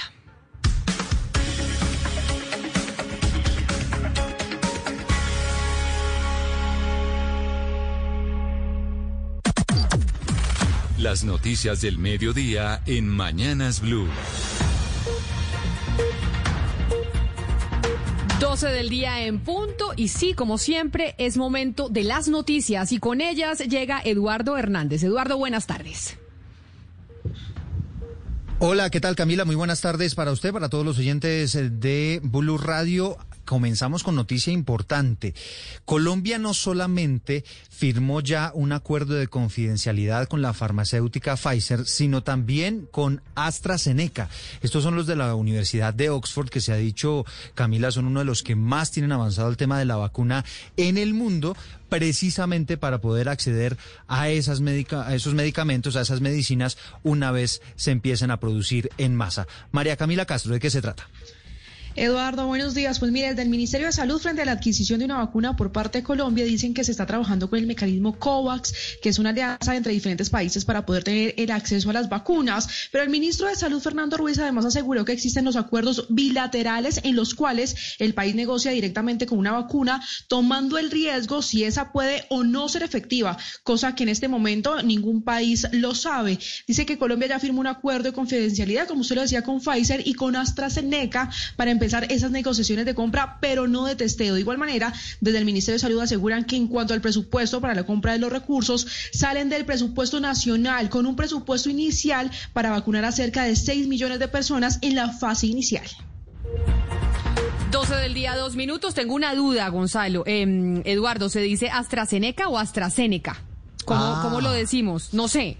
Bueno, no, pues sabe que yo tampoco. ¿Cómo quiere que le digamos? AstraZeneca. AstraZeneca. Yo le he dicho, yo le he dicho siempre AstraZeneca. Ah, bueno, listo, no, le ponemos la tilde, no hay problema. no, no sé, tenía la duda, pero dije, de pronto soy yo la que está equivocada y, y, lo estoy diciendo mal, 12 del día, dos minutos. Seguimos con las noticias. La Superintendencia de Salud advierte que el número de muestras por COVID-19 está superando la capacidad de los laboratorios y eso explica por qué hay tantas demoras en la entrega de los resultados. Precisamente esa era la entrevista que teníamos hoy con el eh, representante de ASEMI, Gustavo Morales. Pero Kenneth Torres tiene más información al respecto. Ante las denuncias que se han presentado en diferentes regiones del país por cuenta de la demora de la entrega de las pruebas del coronavirus con más de 15 o 20 días, el superintendente nacional de salud Fabio Aricizábal señaló que esto obedece a que el número de muestras tomadas está superando la capacidad de procesamiento de los laboratorios. es bueno aclarar que la represa no precisamente, eh, presidente, es voluntaria de los laboratorios ni es que sea mala. Desafortunadamente, el país llegó a una capacidad instalada que, digamos que copó todos los laboratorios. Nosotros hace unos meses no hacíamos ninguna prueba. Hoy estamos procesando cerca de 30 mil diarias. El superintendente afirmó que las demoras en las pruebas no solo son responsabilidad de las EPS. Pero no, no solamente porque la EPS no lo autorizara, sino porque la IPS o en algunas regiones del país se dificultaba eh, la toma. Segundo, algunas pruebas mal diligenciadas que no tiene nada que ver la EPS por la IPS o los que la diligencian o utilizaban marcadores que se les borraba. Aristizábal señaló que a la Superintendencia Nacional de Salud durante la pandemia han llegado 328.848 peticiones, quejas y reclamos y de estas quejas 107.903 son de adultos mayores. 12 del día, cuatro minutos. Gracias, Kenneth. Hay dudas todavía con respecto al decreto que expidió en las últimas horas la alcaldía de Bogotá con el aislamiento de las personas que tienen comorbilidades. Hablamos de quienes tienen, por ejemplo, temas de obesidad, de diabetes o de hipertensión. Ha hecho una claridad importante la alcaldía de Bogotá y es que aquellos empresarios, aquellas personas que no puedan tener acceso a sus trabajadores de manera presencial en esos en esas labores que no se puedan hacer desde la casa, la sugerencia para las empresas es que les permitan guardar 14 días de cuarentena. José Luis Pertus. Sí, muy buenas tardes. El distrito está diciendo que de las personas fallecidas por coronavirus en Bogotá, 547 eran hipertensas, 331 tenían diabetes y 176 algún grado de obesidad. Por eso el secretario de gobierno Luis Ernesto Gómez está haciendo este llamado a las empresas para que sepan tratar a sus empleadores que tengan alguna de esas comorbilidades, ya sea que se queden en casa en cuarentena o en teletrabajo. Es esencial que los empleadores permitan que los trabajadores de estas empresas lo hagan desde sus casas o que simplemente durante este periodo de pandemia, durante los 14 días eh, que inician a partir de hoy, puedan guardar estricta cuarentena. Según cifras de la Secretaría de Salud, 779 mil personas tienen hipertensión en Bogotá y unas 240 mil sufrirían de diabetes. Son las 12 del día, cinco minutos, y hay un eh, decreto polémico que el gobierno tiene listo para reducir los costos de envíos cuando alguien hace una compra en el extranjero por Internet. Pero ¿por qué es polémico, Marcela Peña? Y es que según este proyecto de decreto, si usted recibe a través de las empresas de envíos postales artículos que valen menos de 200 dólares, es decir, unos 735 mil pesos, pues no tendría que pagar el impuesto de aduanas. ¿Esto cómo le cambia la vida? Por ejemplo, cuando usted compra artículos en páginas que están en el extranjero o que hacen el envío desde el extranjero, usualmente le pedían un depósito para pagar el proceso de importación y nacionalización. Pues ahora esto ya no va a ser necesario. Sin embargo, usted deberá seguir pagando otros impuestos asociados, como el caso eh, del IVA, entre otros tributos que continúan aplicando. A esto le falta únicamente la firma del señor presidente para que comience a regir en Colombia.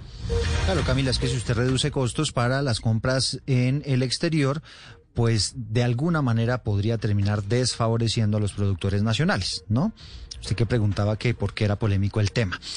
Imagínese ya, ya entiendo. Ya, ya, entiendo. Yo sí, porque no entendí. Yo decía, ¿por qué polémico? Ah, porque entonces va a haber más competencia para los nacionales, Eduardo. Exactamente. Pero mire, le traigo otra información bien interesante y es un análisis de la Universidad de los Andes que dice que contraer el coronavirus en espacios abiertos es posible, pero efectivamente en una menor medida que cuando ocurre en espacios cerrados. Uriel Rodríguez. Es una conclusión a la que están llegando expertos de la Universidad de los Andes, quienes señalan que el riesgo de contraer el COVID-19 en espacios abiertos no es nulo, no es cero, pero que sí parece ser más reducido que en espacios cerrados. Dicen que se debe a mecanismos de transmisión de la enfermedad que involucran principalmente a la saliva de un individuo contagiado que se expulsa, ya sea de dos maneras, o por medio de partículas pequeñas que pueden quedarse en el aire durante mucho tiempo, aunque no dicen cuánto tiempo las llamadas aerosoles, o por gotículas que tienden a quedarse en las superficies y son las que se conocen por el paso y el contacto entre las personas. Ocurre cuando esas gotículas quedan depositadas ya sea en la ropa, en la piel o en las superficies y las personas las llevan a los ojos, a la nariz o a la boca por medio de las manos. Y nos vamos para el departamento del Meta, en donde está Carlos Andrés Pérez, porque tiene información sobre la gobernación del Bichada que confirmó 40 nuevos casos de coronavirus en Puerto Carreño. Se trata de infantes de Marina que llegaron desde Tolú. ¿Cuál es la información específica, Carlos Andrés? Muy preocupada se encuentra la comunidad del municipio de Puerto Carreño en el departamento del Bichada por cuenta de los 40 infantes de Marina que dieron positivo para COVID-19 luego de llegar trasladados desde Tolú. Carreño actualmente es un municipio no COVID y por esta razón su alcalde Jair Bertrán hizo un llamado a las fuerzas militares. Al gobierno nacional solicitándole que por favor este tipo de vuelos se restrinjan, pero ha sido imposible. Ellos denominan estos vuelos vuelos de Estado, vuelos militares, donde nosotros como alcaldía no tenemos ninguna injerencia. Los uniformados se encuentran aislados, pero la preocupación de las personas es que el virus llegue al casco urbano y se tengan que tomar medidas más drásticas. Claro, porque es que entre otras cosas, Camila, este es uno de los municipios que estaba alejado del COVID-19 y por cuenta de este tipo de vuelos, pues están llevando a esos lugares la enfermedad. Vámonos para el departamento de Córdoba, porque para reducir la propagación del COVID-19 específicamente en la ciudad de Montería, se decretó el toque de queda y la ley seca para los próximos tres fines de semana. La ocupación de las unidades de cuidados intensivos allí en la ciudad está en el 80%. Tatiana Ruiz. Toque de queda extendido, ley seca y modificaciones al pico y cédula son las nuevas medidas decretadas por el alcalde de Montería, Carlos Ordos Goitia, para las próximas semanas. El mandatario local manifestó que si bien es cierto los cambios no se reflejan enseguida, estos sí contribuyen al descenso en la curva de contagios. Por eso se requiere el concurso de todos los monterianos. Esto de manera individual eh, se responsabiliza, pero finalmente de manera colectiva es que se acata. Le pedimos sanción social a los monterianos, acatar esas normas, acatar esos decretos seamos responsables. Hoy estamos sintiendo cómo ese virus eh, afecta duramente a los que hoy están vulnerables. Por eso y bajo muchas otras cosas más, hemos ya diseñado estrategias con la policía, también con el ejército, para que estos días de toque de queda sean completamente bien supervisados, bien acatados. Para esta semana, el toque de queda extendido y ley seca inician el miércoles 29 de julio a partir de las 6 de la tarde y finalizan el próximo lunes 3 de agosto a las 6 de la mañana. Para las dos semanas siguientes inician los días jueves a las 5 de la tarde hasta los lunes a las 5 de la mañana. 12 del día, 10 minutos y seguimos con información de coronavirus porque el gobernador del Putumayo no descartó decretar una nueva cuarentena ante el aumento de casos de COVID-19 que pusieron a ese departamento con 759 casos positivos y más de 20 muertos. Estas cifras que están por encima del departamento del Huila, de Caquetá y de Caldas. Jairo Figueroa. Buanerge Rosero, quien reasumió el poder esta mañana, tras vencer el COVID-19 que contagió también a su esposa y a sus dos hijos, se reunirá de manera virtual con los ministros de Salud y del Interior y los 13 alcaldes para tomar la decisión de cerrar el departamento. Yo como gobernador Jairo, deme el agua donde me dé. Si los criterios que me dan los alcaldes y si efectivamente desde las comunidades, la gente, no seguimos haciendo caso, vamos a tener que tomar estas medidas. Pero no podemos permitir que la comunidad se nos siga muriendo en el departamento del Putumayo. Hay una responsabilidad grande también de nosotros. El mandatario le envió un mensaje al presidente Duque. Es el momento de que entiendan de que el departamento del Putumayo existe y necesitamos de la colaboración. Aquí hay que trabajar en equipo. Para mitigar la ola de muertes y contagios, el gobernador contactó al médico colombiano Julio César Klinger con el ánimo de usar interferón para salvar a los contagiados por el virus. Jairo, gracias. Y hablamos de otros temas diferentes al COVID-19 porque el presidente Iván Duque objetó una ley para conmemorar los 500 años de Santa Marta. El argumento es que esa norma podría transgredir las funciones del presidente en cuanto a las relaciones internacionales. ¿Cómo es la historia, María Camila Roa? Buenos días. Si esta ley que aprobó el Congreso vincula a la nación a la celebración de los 500 años de Santa Marta y su propósito es crear una comisión honorífica e invitar a personalidades relevantes como el Papa Francisco, también el rey de España, el alcalde de Sevilla, entre otros. Presidencia objetó la ley, asegurando que interfiere en sus competencias y funciones en materia diplomática y de relaciones internacionales. Dice puntualmente la canciller Claudia Blum en la objeción. La medida aprobada contiene una interferencia considerable en las competencias exclusivas y absolutas del Poder Ejecutivo, de modo que este ministerio considera que el proyecto de ley es inviable constitucionalmente. 12 del día, 12 minutos. María Camila Roa, mil gracias. Y ahora nos vamos para Pereira porque el alcalde de esa ciudad está preocupado por el derrumbe en el sector de la Romelia. El pollo podría afectar la pista del aeropuerto internacional Matecañes. Explíquenos esta historia, Freddy Gómez. Carlos Maya, alcalde de la ciudad de Pereira, asegura que se están tomando medidas para que la luz de tierra que afectó la vía de la Romelia El Pollo no afecte parte de la pista del aeropuerto Matecaña sobre el talud del Aeropuerto Internacional Matecaña, un muro en tecnología Keyson, y ello ha permitido minimizar el riesgo de deslizamiento sobre la pista del aeropuerto. Sí, claro que sí, hay riesgos, un deslizamiento en un talud, uno nunca sabe dónde va a arrancar ni dónde va a terminar, y así las cosas. Hay un riesgo mínimo, pero tenemos que trabajar para solventarlo. Igualmente, desde el año pasado se habían tomado algunas medidas en la pista sur para evitar que ese talud afectara de manera directa la pista del aeropuerto internacional. La noticia internacional. Y la noticia internacional es de última hora y tiene que ver con la revista científica JAMA. Eh, básicamente se acaba de publicar un estudio realizado por científicos europeos en el que confirma que un análisis de sangre recientemente desarrollado para detectar el Alzheimer en pacientes diagnosticados con la enfermedad, básicamente dio muy buenos resultados y pudiese convertirse en un método mucho más eficiente, mucho más económico que otros métodos para detectar la, la enfermedad. Con este descubrimiento, la enfermedad que padecen muchas personas podría ser tan solo detectada a través de un análisis de sangre y según los creadores o los científicos eh, que trabajaron en el estudio, esta prueba podría estar en el mercado en dos años. La noticia deportiva.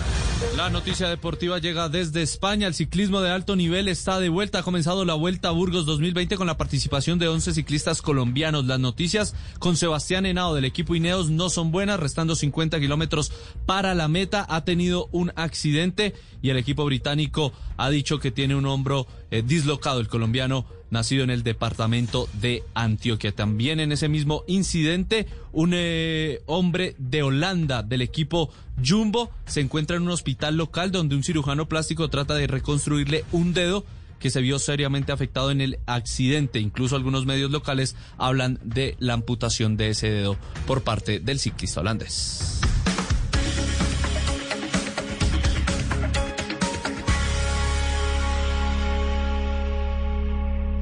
Una señal que se enlaza.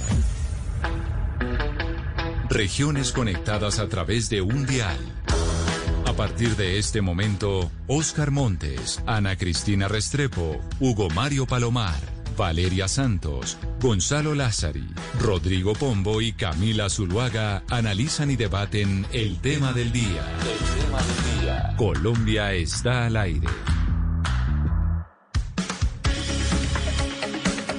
Son las 12 del día, 16 minutos. Nos conectamos nuevamente con todo el país para hablar del tema del día. Y el tema del día hoy, como se los anunciábamos desde temprano, tiene que ver con el Congreso de la República. Y con el Congreso de la República, ¿por qué? Porque básicamente, como se los preguntábamos a ustedes a través eh, de redes sociales, después de que la Corte Constitucional, pues eh, básicamente le dijo al Congreso de la República que tenía que tomar decisiones en torno a si se podía sesionar virtualmente o no. Hay varios proyectos que buscan... Eh, pues reformar la ley quinta para que se pueda sesionar de manera virtual eh, bajo la ley. y hay varias críticas. Hay quienes consideran que eso es un riesgo para la democracia y de hecho de las mil personas en este momento que han votado sobre esa pregunta, el 67.1 dice que eso es un riesgo para la democracia, las sesiones virtuales. El 28.5% dicen que es la única alternativa y el 4.4% dice que es otra cosa. Y para hablar de ese tema hemos invitado a un senador de la República y a una representante a la Cámara. Empiezo saludando a la representante a la Cámara, Juanita Gobertus, que es del Partido Verde, que el año pasado y em, el año pasado no, en la pasada legislatura hizo varios pronunciamientos sobre el tema de la virtualidad y por eso nos parece una voz importante para tener en cuenta. Representante Gobertus, mil gracias por estar aquí con nosotros. Camila, muy buenas tardes, gracias por esta invitación. Un saludo a toda la mesa de trabajo y a la audiencia. Y también nos acompaña por parte del Senado el senador del partido de la U, y Barreras, quien ha sido muy crítico de las sesiones virtuales, argumentando que eso es, una, eh, es un riesgo y una amenaza a la democracia. Senador Barreras, bienvenido. Gracias por estar con nosotros. Camila, buenas tardes. Aquí cumpliéndole en caliente. Estoy, quiero informarle en la sede de la Comisión Primera del Senado, en pleno debate sobre este tema con mis colegas Saludo a la representante Juanita Gobertus, a todo su equipo, a Valeria, a Cristina, a Rodrigo, a Oscar, especialmente a todos. Aquí estoy atento a sus preguntas. Si me dan la palabra en la comisión, yo le avisaré porque tengo toda una intervención pendiente para intentar evitar que terminen de enterrar la democracia hoy con esta legitimación de la farsa virtual que quieren imponernos. Y claro que sí, y precisamente por eso es nuestro tema del día, porque sabemos que están en esa discusión específicamente en este momento en el Congreso, y yo sé que usted, usted va y vuelve, pero permítame entonces darle la palabra primero a usted por la premura. Senador Barreras, ¿usted por qué dice que es una farsa virtual? ¿Por qué dice que tener sesiones virtuales en el Congreso es un riesgo? Primero, Camila, para los miles de oyentes que usted tiene, ¿Esto por qué resulta importante? Muchas amas de casa, conductores, profesionales que nos escuchan podrán decir, ¿y esto a mí qué me importa? Trabajen vagos, como diría la senadora Cabal, pero esto tiene una importancia fundamental. Este gobierno expidió 164 decretos de emergencia en 60 días, más que todos los presidentes juntos en 30 años desde la Constitución del 91. Muchos de esos decretos afectaron la vida laboral, pensional, hipotecaron el país. Piensan privatizar Ecopetrol, TENI, el Banco Agrario. Van a alterar el funcionamiento de la economía colombiana, abandonaron la regla fiscal, en fin. Hoy mismo radicamos una docena de decretos, de proyectos para derogar algunos de esos decretos que son dañinos y que, entre otras cosas, y se lo digo brevemente, cogieron la plata de la emergencia, 25 billones, y se la entregaron a los intermediarios financieros, no a los hospitales ni a gente, no formalizaron a los trabajadores de la salud y se han negado la renta básica. Esos ejemplos para decirle, Camila, que no hubo ninguna posibilidad de hacer real control político frente a ninguno de esos 164 decretos. Y por supuesto, hoy que el pueblo colombiano tiene miedo, incertidumbre, hambre, la amenaza de la enfermedad, necesita soluciones reales. Solo hay soluciones reales si hay democracia. Cuando la democracia está en riesgo, no hay equilibrio de poderes, se acalla la voz de un mecanismo simple que podrán entenderme los oyentes. Si Camila Zuluaga en este segundo decidiera apagarme el micrófono, yo ya no puedo intervenir ante sus oyentes. Eso es lo que nos han hecho, nos han atropellado en el Senado de la República, a quienes somos independientes. Y eso es lo que impide ejercer los derechos de todos los ciudadanos para defenderlos. Pero por eso que usted dice, me parece importante la voz de la representante de la Cámara, Juanita Gobertus. Porque, representante Gobertus, usted hace parte del Partido Verde, un partido de oposición. Sin embargo, en la pasada legislatura, usted fue una de las voces desde el Congreso que dijo, aquí tenemos que avanzar y sí podemos sesionar virtualmente. Y de hecho, usted eh, eh, pudo aprobar un proyecto suyo de manera virtual. Yo le pregunto, ¿usted sigue pensando de esa misma manera o coincide ahorita con lo que está diciendo? El senador Roy Barreras? Pues Camila, yo diría lo siguiente, yo creo que por supuesto la pandemia nos obligó a todos, ciudadanos, eh, pero también funcionarios, a tratar de adaptarnos a este nuevo escenario. Cuando por primera vez yo me enfrenté a este tema, era 15 eh, de marzo, un día antes de que empezaran las sesiones del Congreso, y justamente ya se veía venir, salía la prohibición de que no podía haber eh, reuniones de más de 50 personas. Es una recomendación que además ha dado la OMS, es decir, no es un invento ni de la alcaldesa de Bogotá ni del gobierno nacional, sino que es realmente una medida para evitar concentraciones que puedan propagar el contagio y entonces dijimos, lo que no puede pasar es que en función de la pandemia se vaya por delante la democracia. Tenemos que poder generar mecanismos para poder sesionar. Ahí arranca entonces durante un mes una puja por tratar de tener algún tipo de sesiones. Esas son sesiones todas informales, virtuales durante el primer mes. Luego, a partir de eh, abril, la Cámara de Representantes, y yo aquí tengo que decir que yo creo que entre la Cámara y el Senado ha habido diferencias muy grandes en el funcionamiento.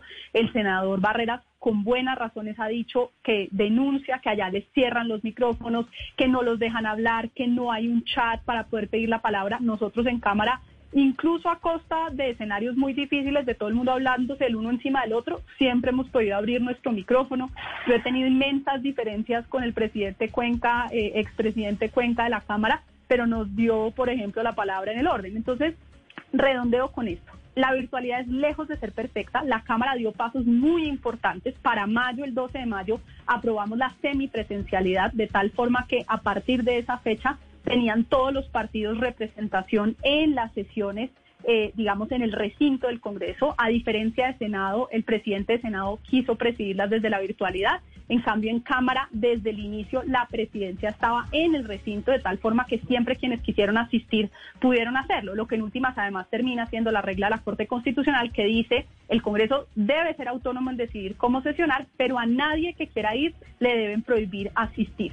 A mí los dos proyectos que están en este momento sobre el tablero, un proyecto del senador Barreras que iría para primer debate, un proyecto del representante José Daniel López que va para tercer debate, pues me parecen proyectos que nos permiten construir sobre lo construido, reconocer que en un escenario de pandemia el Congreso no va a funcionar igual, en la Cámara somos 172, no vamos a poder ir al recinto los 172 al tiempo si no queremos, no solamente, insisto, el contagio de congresistas, la llevada y traída del contagio desde una zona como Bogotá a zonas de muy bajas capacidades institucionales en salud, etcétera, Em, entonces, yo lo que creo es que esos proyectos nos permiten, yo esperaría que trabajáramos sobre el proyecto del representante José Daniel, que está en tercer debate, incorporar algunas de las sugerencias que están en el proyecto del senador Barreras, que creo que son buenas, por ejemplo, dar el paso a decir, mire, representante, representante, pero, pero yo creo que podríamos un poco, un poco dividir en las distintas eh, funciones eh, del Congreso y le quisiera preguntar precisamente sobre eso al senador Barreras, porque ahorita él se estaba concentrando mucho, pues eh, hemos hablado de las distintas funciones, pero se concentró mucho en la función de control político. Si estas eh, sesiones fueran eh, escalonadas, es decir, algunas virtuales, algunas presenciales, ¿cómo sería ese control político? ¿Cómo elegir, por ejemplo, eh, digamos, la moción de censura tendría que ser siempre presencial o todo lo que es control político siempre debería ser presencial? Así es como usted lo dice. Le pongo dos ejemplos claros.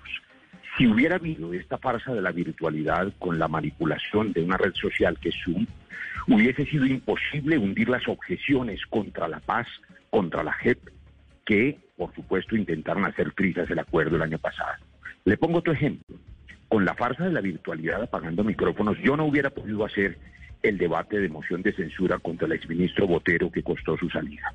Pero le hago lo de hoy, lo del presente, no solo el control político, Voy a contarle por qué y a contarles a todos el gobierno tiene un interés enorme en que se siga el Congreso silenciando y anulando en esta farsa de la virtualidad. Tienen un paquete de proyectos que ya han anunciado que incluyen acabar con la JEP, poner en riesgo la seguridad jurídica de los militares con un tribunal militar, que iría además a depositarlos en la Corte Penal Internacional, tienen la intención de acabar con la restitución de tierras en la ley de víctimas, lo han anunciado, han anunciado, entre otras cosas, llevar a referendo popular las decisiones de la Corte Constitucional, lo que significa acabar con la Corte Constitucional. Es decir, destruir toda la herencia del viejo debate de Kelsen y Schmidt y volver a Schmidt, que es el ideólogo jurídico del fascismo. Eso está ocurriendo, no es una fantasía. La representante Juanita, que es quizá de las más estudiosas en Colombia y además que trabajó intensamente como nadie con nosotros en el acuerdo de paz, sabe y debe saber que está en riesgo ese acuerdo de pero, Senador, Porque pero senador en virtualidad no podemos evitar que nos atropellen. Aquí en la Comisión Primera, déjeme denunciar otra cosa, aquí en la Comisión Primera siempre fue la trinchera para defender el acuerdo de paz. Hemos perdido las mayorías. Dos senadores liberales y un senador de la U se pasaron al bando del gobierno en estos asuntos. Y en virtualidad no podríamos hacer los debates y tendríamos en riesgo nada menos que la paz y la democracia. Defender la democracia es indispensable para defender la paz. Si uno defiende la paz, tiene que defender la democracia. Pero, pero mire, senador Barreras, decía la representante Juanita Gobertus una cosa, cuando ella decía, yo sí apoyé la virtualidad el semestre pasado por una sencilla razón, porque nosotros en Cámara tuvimos una dinámica completamente diferente a la de Senado, que es donde está usted.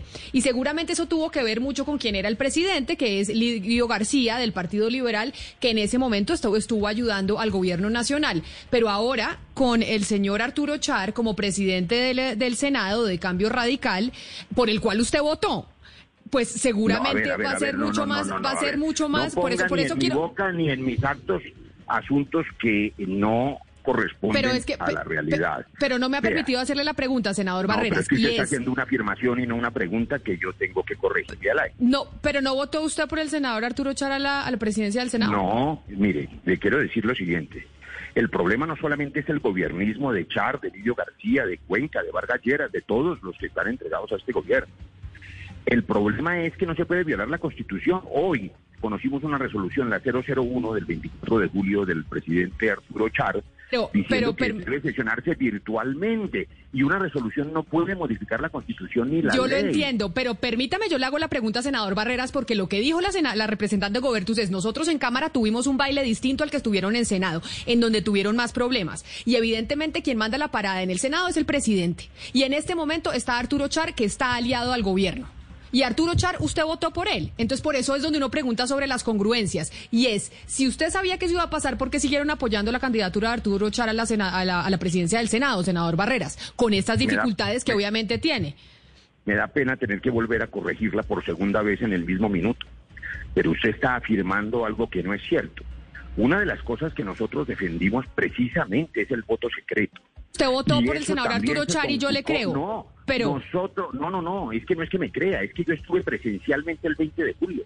Nosotros impulsamos una alternativa diferente. Nosotros jugamos a la democracia con reglas claras y limpias, pero el asunto no puede dejarse llevar a la, a la perdónenme que le diga, a la simpleza de creer que depende de la voluntad de si se llama Char o se llama Lidio García. No, hay una constitución y la ley que protege derechos. Nosotros exigimos que se cumpla, pero además déjeme decirles solo una cosa.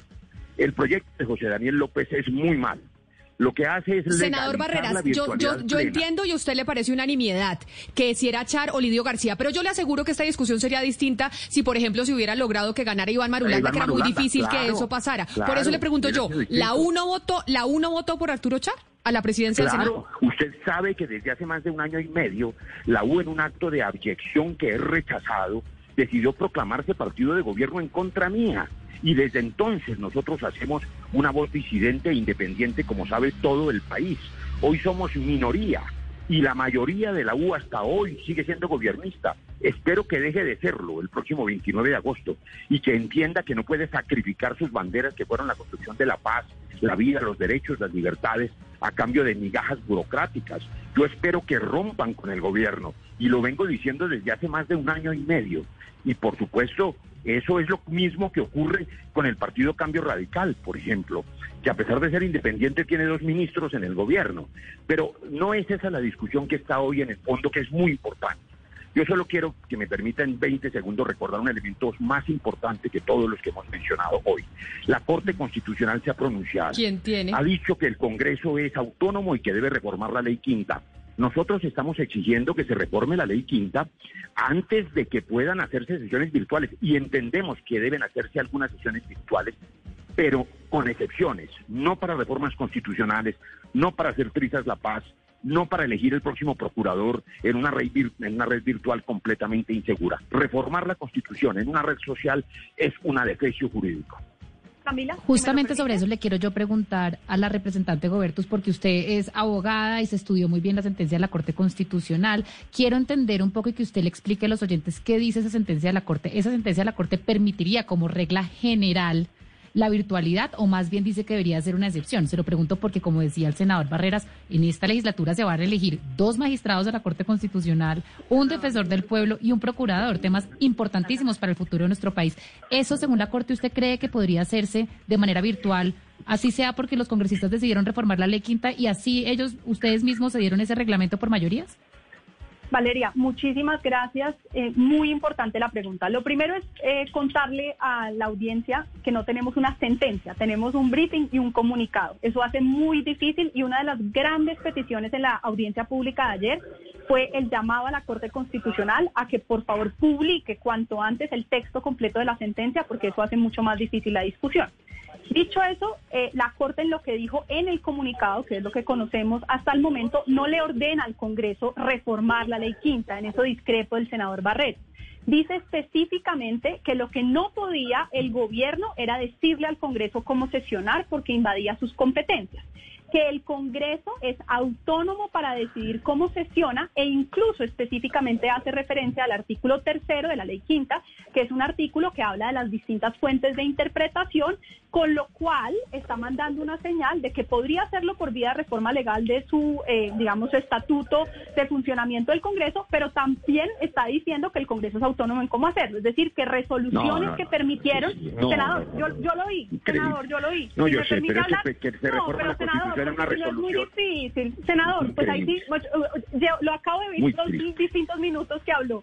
Eh, yo con mucho gusto termino de hablar y con gusto usted también tiene la palabra. Justamente lo que tenemos en este momento es la presunción de legalidad del funcionamiento del Congreso que funcionó con un artículo que tumbaron, que es el artículo del decreto que había expedido el gobierno, pero unas resoluciones internas. Y no hay nada, senador, en ese comunicado hasta el momento que diga que no sea el propio Congreso. Ahora, yo creo que sería muy deseable que lo haga a través de reformas de la ley quinta. Pero eso no quiere decir, y ahí es donde estamos usted y yo en desacuerdo, que el Congreso no pueda sesionar virtualmente con base en la resolución para reformar la ley quinta, porque de lo contrario, el resultado, que es el que yo creo usted ha estado impulsando, que es insistir en que vayamos presencialmente todos, y que solo así se puede reformar la ley quinta, me temo, yo estaré ahí, lo he dicho siempre, si convocan presencialmente yo voy a estar ahí, pero lo que me temo es que ese camino lo que va a hacer es que el Congreso otra vez entre en un pantano de sesionar o no sesionar, entre otras por las distintas restricciones que existen de posibilidad de movilidad de los distintos congresistas para atravesar Avenida Bogotá, con el riesgo de contagio, senador, una vez más le pido que no me interrumpa, yo lo escuché, eh, con el riesgo de contagio de las cinco semanas de mayor contagio en Bogotá. Entonces, yo creo que tenemos un camino, lo podemos hacer a través de esa reforma. Creo que hay elementos muy importantes que usted ha señalado, como por ejemplo que las funciones electorales no se hagan de manera virtual y que se hagan, yo creo, de manera semipresencial, eso es posible, que la, que la reforma constitucional hacia adelante se haga en función, por ejemplo, un mecanismo semipresencial, yo creo que eso lo podemos incorporar. Pero lo que sí creo es que el Congreso, gracias a que dimos pasos desde la Cámara poder trabajar, sacamos pago a plazos justos para emprendedores, sacamos compras públicas a campesinas, sacamos transporte escolar rural, normas fundamentales que se iban a hundir si el Congreso no se quedaba simplemente esperando. Desde la Cámara hicimos, Camila y Valeria, 12 debates de control político entre comisión primera y plenaria sobre la pandemia. Yo personalmente lideré uno de Corona y uno de salud rural. Entonces yo sí, no, senador, monólogo el suyo anterior, perdóneme que, que yo lo dejé hablar, pero dejo ahí. No, sí, pero, pero, pero, pero por favor, es decir, yo solamente quiero... A ver, senador Barreras. para decirle que voy a pedir una moción de orden porque igual que Juanita ahora eh, resulta imposible intervenir en la comisión primera y me van a negar el uso de la palabra. Por esos son los abusos de la virtualidad. Yo, espero que el abuso de la virtualidad que usted se refiere sea distinto de este, senador, le voy a, este no es le voy a decir, pero mire, pues claro que es un abuso, es un abuso de la buena fe de los colombianos, Juanita, porque las cajeras de supermercado hoy, hoy, las cajeras de Carulla, del éxito, están trabajando y están trabajando presencialmente, igual que 30 millones de colombianos. Hay 46 excepciones en el decreto. Yo estoy aquí trabajando. Los congresistas no tienen un privilegio especial para ser los únicos que no tienen que correr riesgo cuando es mentira que exista tal riesgo 12 congresistas contagiados, 12 se contagiaron en la calle porque van a todas partes menos a trabajar. Le sirven al gobierno para que el gobierno siga gobernando por decreto, como está ocurriendo en Polonia, en Hungría, en Turquía, en Brasil. El recorte de la democracia ha sido denunciado por pensadores muy importantes como Yuval Noé, como Noam Chomsky, como Jeffrey Sachs, como todos los que hoy tienen la preocupación de que la pandemia acabe con la democracia y aproveche a gobiernos para que endurezcan su centralismo y su gobierno por decreto.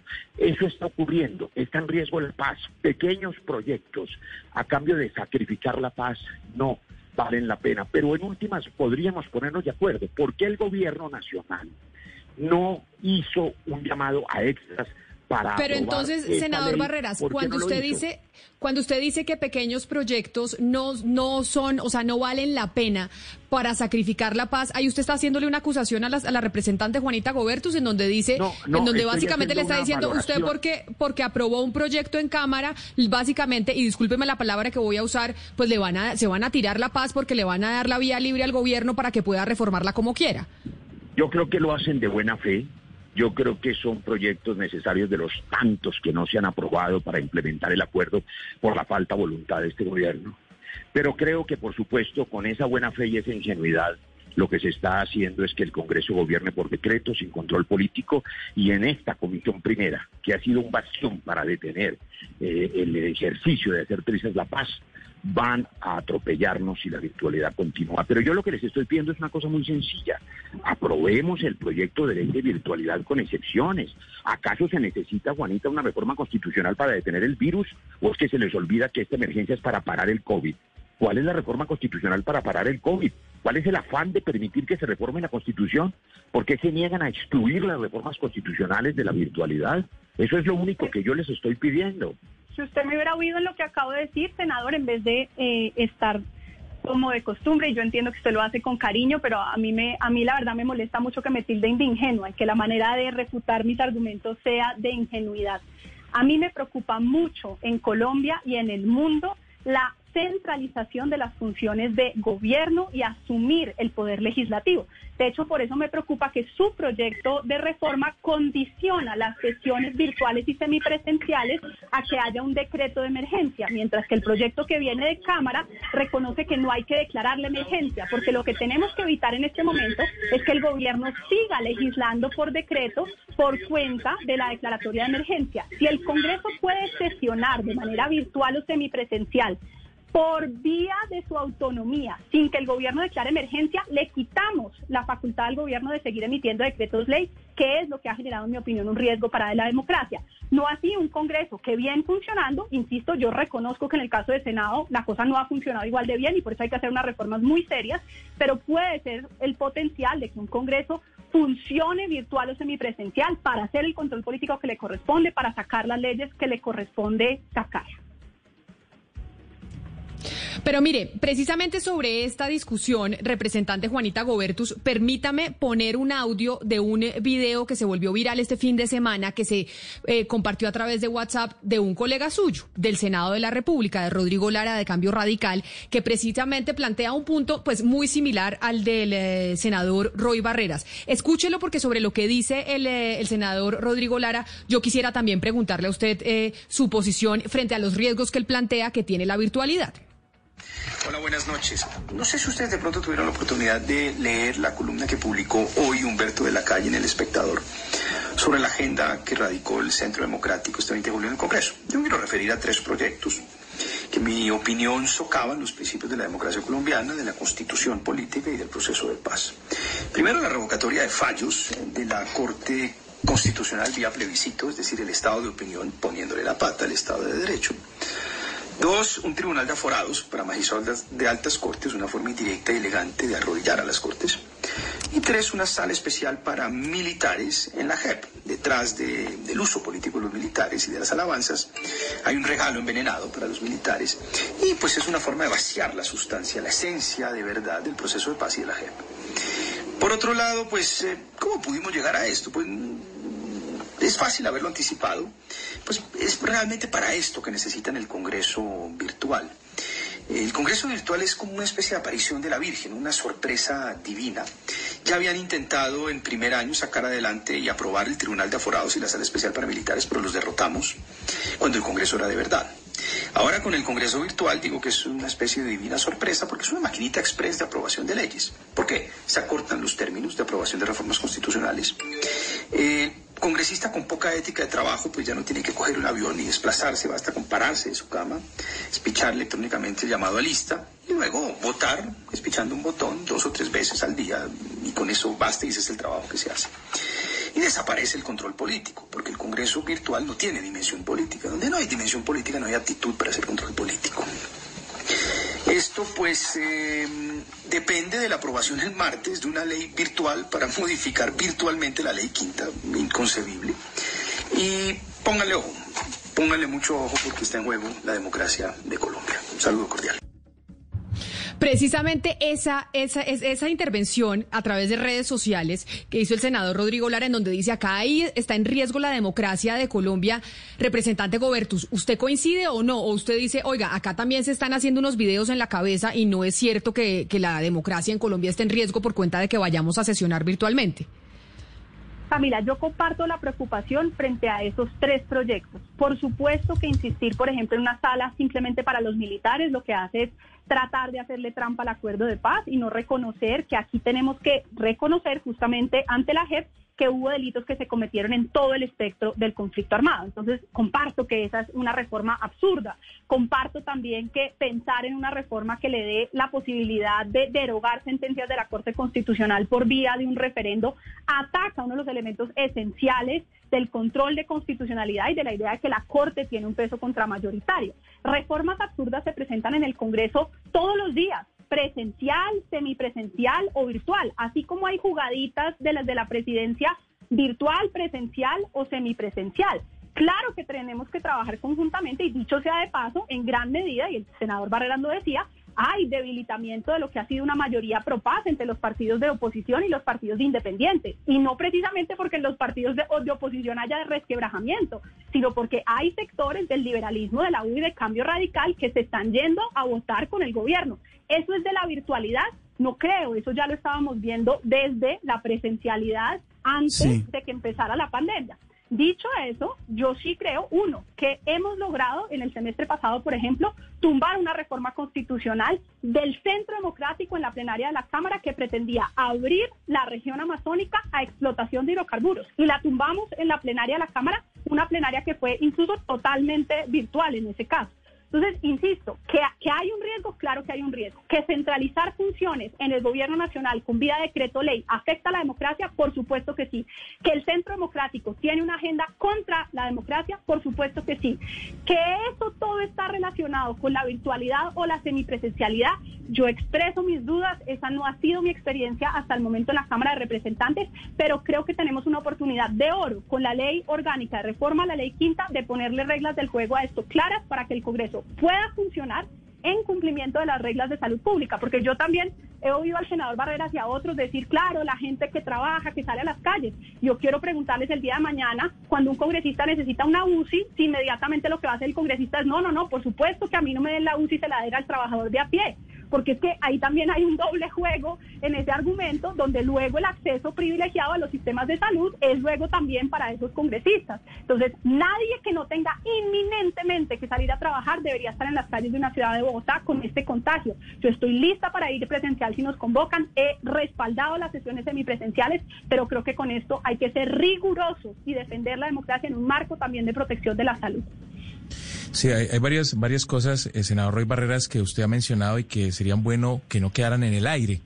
Usted ha hablado de una lluvia de decretos expedidas por el gobierno durante la pandemia que incluso dice usted eh, han intentado a través de esos decretos privatizar empresas como Ecopetrol y desviar dineros hacia los bancos. ¿Anuncia usted que va a buscar con un grupo de congresistas derrogar o reformar esos decretos? ¿Usted cree que, cree que va a tener éxito, senador Barreras, eh, a través de la virtualidad del Congreso, que va a lograr un respaldo mayoritario para eh, reformar o derrogar esos decretos? Gracias, Hugo Mario. La verdad es que la virtualidad limita de manera grosera la capacidad parlamentaria. Los congresos del mundo hoy, Colombia no puede ser excepcional, están trabajando, la mayoría de ellos de manera semipresencial. Así ocurre en Francia, en España, en Alemania, en Estados Unidos, en Chile. Solo Colombia tiene un confinamiento casi que exclusivo para el Congreso. El gobierno soltó a la calle a todo el mundo y después le entregó a los alcaldes y a los gobernadores la responsabilidad de controlar las consecuencias de una pandemia mal manejada en la que los recursos no sirvieron para formalizar los trabajadores de la salud ni adecuar los hospitales. Las curvas de la epidemia son resultado de cosas tan irresponsables como el día sin IVA. Pero nada de eso pudo controlarse en virtualidad. Y yo, que he padecido los abusos junto con toda la oposición y la gente independiente en el manejo de la plenaria del Senado, me temo que van a poder atropellarnos con el simple expediente de pagar el micrófono. Ahora, a mí, yo quiero primero reconocer algo que me parece justo para los oyentes, eh, Juanita, en todo Bogotá. La gente no sabe el trabajo enorme que hizo Juanita Gobertus frente a La Paz. Un trabajo absolutamente comprometido, profesional, denodado, lo sigue haciendo bajo la tutela de un hombre maravilloso que se llama Sergio Garamillo, que nos lideró a todos ese proceso. Eso es más importante que todo lo demás. Hoy tenemos claramente un desacuerdo frente a su defensa ultranza de la virtualidad, porque no hay razones epidemiológicas válidas para decir que la democracia no es esencial y que los senadores no tenemos la obligación de ir a trabajar presencialmente, mientras las auxiliares de enfermería, los porteros, los médicos, los soldados, los policías, los obreros de la construcción, ya lo dije, las cajeras de supermercados, los conductores de los Pero, y eso, y eso sabe que senador Barreras. Todos ellos están trabajando. Entonces. Y eso tiene, y en eso tiene razón, porque muchos oyentes, de hecho, y esa sería una buena pregunta para la doctora Gobertus, nos dicen, la mayoría de las personas que están trabajando están cogiendo transporte público, Transmetro, Transmilenio, taxis, etcétera, etcétera, y ustedes por derecho, pues tienen camionetas privadas, tienen camionetas con conductores para ir al Congreso de la República en donde no entra todo el mundo. ¿Por qué no abogar porque sí puedan ir cuando tienen las garantías por lo menos de que no se van a montar en un vehículo en donde va más gente, sino solo ustedes con el conductor? Camila, a tu, a tu pregunta, muy importante. Lo primero es señalar, yo no hago una defensa a ultranza de la virtualidad. Insisto, desde mayo la Cámara de Representantes está sesionando de manera semipresencial, es decir, garantizando que en el recinto siempre está el presidente presidiendo la sesión y por lo menos un representante de cada uno de los partidos. La regla que aprobamos desde 12 de mayo es que podrá haber hasta 38 representantes en el recinto y que en función de las distintas vocerías habrá una rotación. Entonces, insisto, no, no soy una defensora ultranza de la virtualidad, creo en la semipresencialidad y así lo hemos defendido. Yo, por supuesto, que comparto que los congresistas tenemos inmensos privilegios frente al resto de los ciudadanos. Nos comparto el diagnóstico de que eso es así y creo que no debería ser así. Por eso justamente me he opuesto a que tengamos camionetas, a que tengamos esquemas de seguridad. Esa no creo que sea la realidad que nosotros deberíamos reflejar.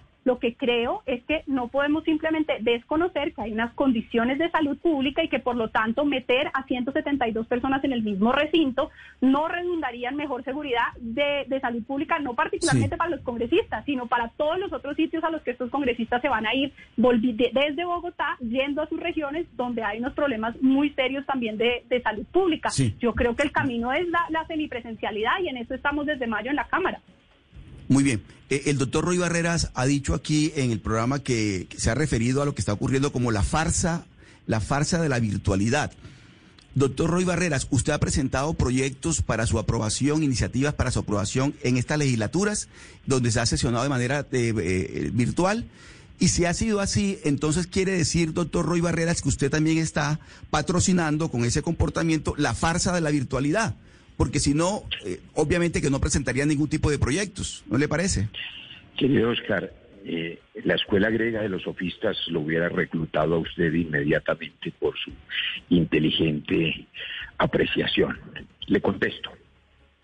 Durante las últimas horas, me refiero a las últimas 24 horas, revisamos finalmente, después de días de trabajo, los 164 decretos que fueron expedidos en 60 días. Irresponsable sería aquel que, conociendo los adefesios que hay en esos decretos a espaldas de los colombianos, no intentara hacer uso de la Constitución para derogarlos o modificarlos. Por eso hoy mismo radiqué no uno, sino una docena de proyectos. Pero al tiempo, aquí, hoy, en mi salón de la Comisión Primera, estoy exigiendo que se modifique la ley quinta de manera presencial para tener luego garantías de poder sacar adelante esos proyectos. La virtualidad en el diccionario de la Real Academia Española y el de María Moliner significa falsa realidad, apariencia de verdad. De manera que es así, lo virtual no es real, Pero además, ¿cuál es la razón de fondo para impedir que el Congreso funcione? No es epidemiológica. Cualquier oyente entiende que primero hay que decirles que no necesitan meter 167 en un salón. Bastaría con que los voceros fueran a votar legítimamente haciendo uso de la ley de bancadas. Pero aún los 167 podrían sesionar en el centro de convenciones de Corferias a 20 metros de distancia cada uno cuando van al supermercado, estos mismos congresistas que ya se han contagiado una docena por andar en la calle, pero no trabajando, van a dos metros de distancia para entrar al supermercado. No pueden entrar a dos metros de distancia en las instalaciones del Congreso o en Corferias, en un pabellón de cinco mil personas en las que puedan ir 160 apenas a 20 metros de distancia. Claro que pueden son disculpas que le viene bien a un gobierno que está gobernando por decreto, que no quiere control político, que se negó a la renta básica para darle a la gente, a nueve millones de hogares con qué comer, y la gente desesperada tuvo que salir a la calle. A la gente no le pueden obligar. Lo lógico como médico, y lo he defendido, estoy de acuerdo, por ejemplo, con la posición de Claudia López, que ha tratado de todas las maneras, en una tarea que yo diría que es de un esfuerzo enorme, que la gente se guarde en casa, pero si la gente tiene hambre, los vulnerables, la gente que del rebusque, la gente que es vendedor ambulante, y el gobierno nacional se negó a darle la renta básica y no pudimos hacer ese debate. ¿A dónde fueron los 25 billones de la emergencia? ¿Por qué no se los dieron a la gente? Y sí se los dieron a los bancos. ¿Por qué le dieron dos billones de pesos a las EPS para pagarles las incapacidades, que es un regalo cuando ellas debieron haberlo pagado?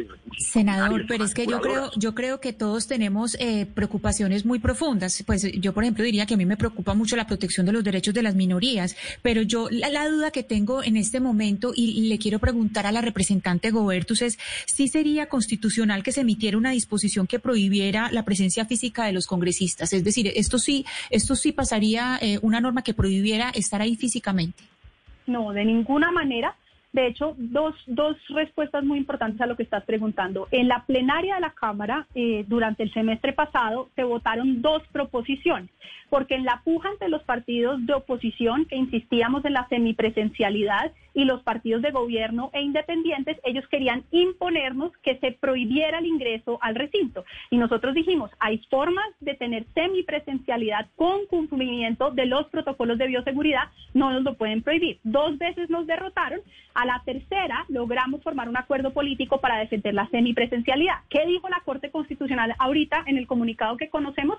Que en ningún caso la decisión de sesiones virtuales podría prohibir el ingreso de que quienes quieran ingresar. Por eso, insisto, el Senado ha funcionado muy distinto a la Cámara. El senador Barreras dice, no tendrían que estar los 172, fácilmente podrían estar los voceros. Eso es lo que está haciendo la Cámara desde el 15, desde el, perdón, 12 de mayo.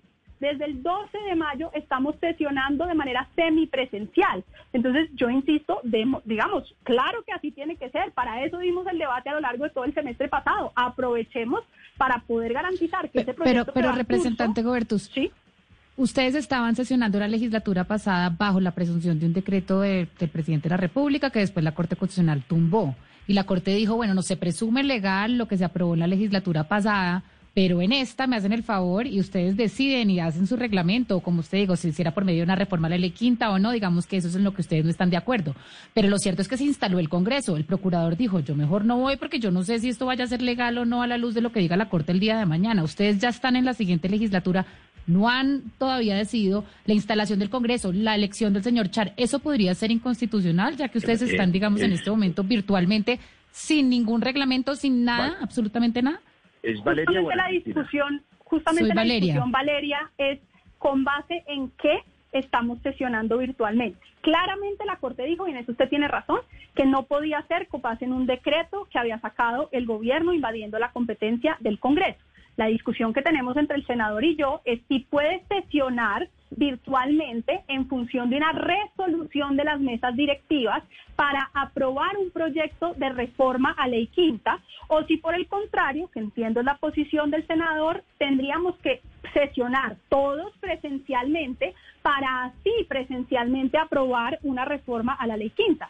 Yo creo que hoy ese camino no solo dilata mucho más la posibilidad de que el Congreso pueda funcionar, vamos a tener meses de ides y venires que sí pueden venir, que si no pueden venir, que si hay la posibilidad de venir hasta Bogotá, que si tienen, unos están con obesidad, otros con eh, el tema de eh, hipertensión, otros con diabetes, y entonces no se van a conformar las mayorías y va a ser una ida y venida mucho más larga. En vez de decir, con la resolución que tenemos, que la Corte no prohibió que fuera con resolución, aprobamos la reforma a la ley quinta y ahí tenemos unas reglas que yo insisto, en eso estamos de acuerdo el senador y yo. Yo creo que hoy esa ley podría, por ejemplo, o creo que parcialmente de acuerdo, esa ley podría perfectamente decir que reformas constitucionales, por ejemplo, se den con semipresencialidad. Entiendo que el senador eh, insiste en que esas sean con presencialidad, pero en todo caso, independientemente de, esa discusión, que uno le pueda poner reglas más exigentes, en las que sí definitivamente creo estamos de acuerdo, es que las funciones electorales tengan que cumplirse de manera presencial o semipresencial, no virtual.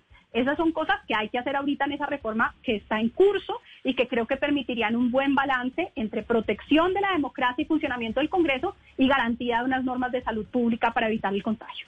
Ya se nos va acabando el tiempo, senador Barreras, y senador, lo escucho, pero quiero preguntarle para que podamos decirle a los oyentes, entonces, ¿esto en qué va? Eh, tenemos esta discusión, precisamente esta discusión que estamos teniendo hoy aquí al aire en Mañanas Blue es la que ustedes están teniendo en el Congreso de la República.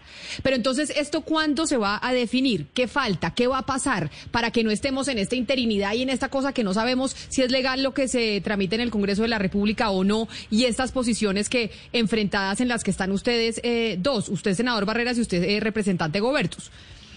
Camila, le doy una noticia como parte de la respuesta. La vicepresidenta de la oposición del Congreso, la senadora Griselda Lobo, hace unos minutos vino a la comisión primera presencialmente y dejó constancia de que ella no ha firmado ninguna resolución de mesa directiva que pretenda modificar la ley quinta y autorizar las sesiones virtuales violando la Constitución y desconociendo el fallo de la Corte Constitucional que se conoce en su sentido central en un comunicado.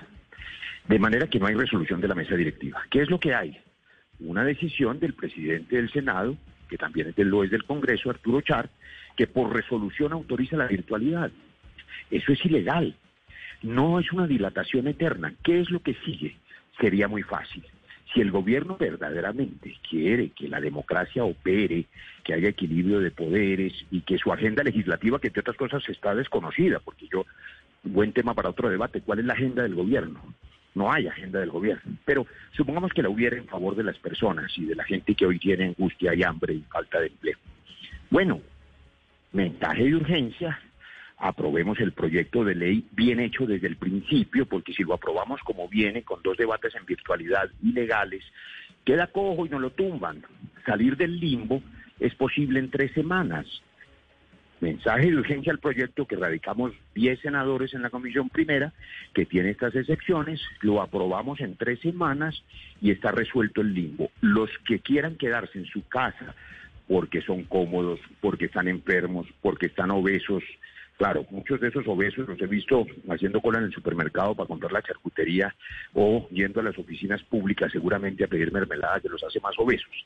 Por eso se han infectado fuera del Congreso. Pero bueno, supongamos que tienen derecho a tener temor, que es el sentimiento que más respeto.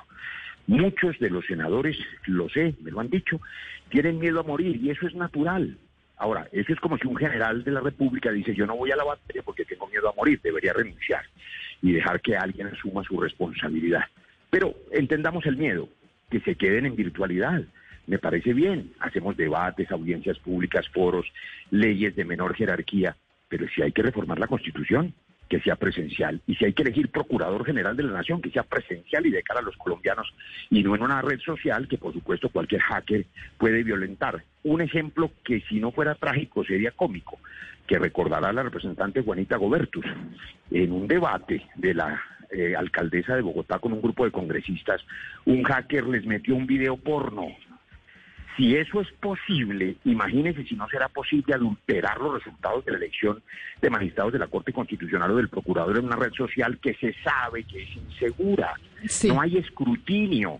Yo estoy pidiendo que haya presencialidad, que los senadores cumplan con su deber y que no se escuden en la pandemia. Y el que tenga miedo, pues que lo diga y que renuncie y que otro que tenga capacidad para asumir su deber cumpla con el deber constitucional. Pues ese es el debate precisamente que se está dando hoy en el Congreso de la República. Sesiones virtuales o no, los proyectos de ley que se radicaron para reformar la ley quinta es lo que se está discutiendo entre los congresistas. Y hoy queríamos invitar a un congresista de Cámara de Representantes, la representante Juanita Gobertus, y a un senador, al senador eh, Roy Barreras. A los dos, a la representante Gobertus y al senador Barreras, mil gracias por haber aceptado esta invitación, por tener esta charla con eh, los oyentes y con nosotros y por habernos aclarado un poco las discusiones que se están dando hoy en el Congreso de la República. Es la una de la tarde, un minuto, y ya nos pasamos unos eh, segunditos, pero les damos las gracias a ustedes por haber estado aquí con nosotros conectados en Mañanas Blue. Ya llegan nuestros compañeros de Meridiano Blue con las noticias de Colombia y el mundo, y nosotros nos escuchamos mañana a las diez y media de la mañana. A esta hora, en Blue Radio, las historias, las primicias los personajes, la música y la tecnología en Meridiano Blue. Con Ricardo Ospina, Silvia Patiño y Octavio Sazo.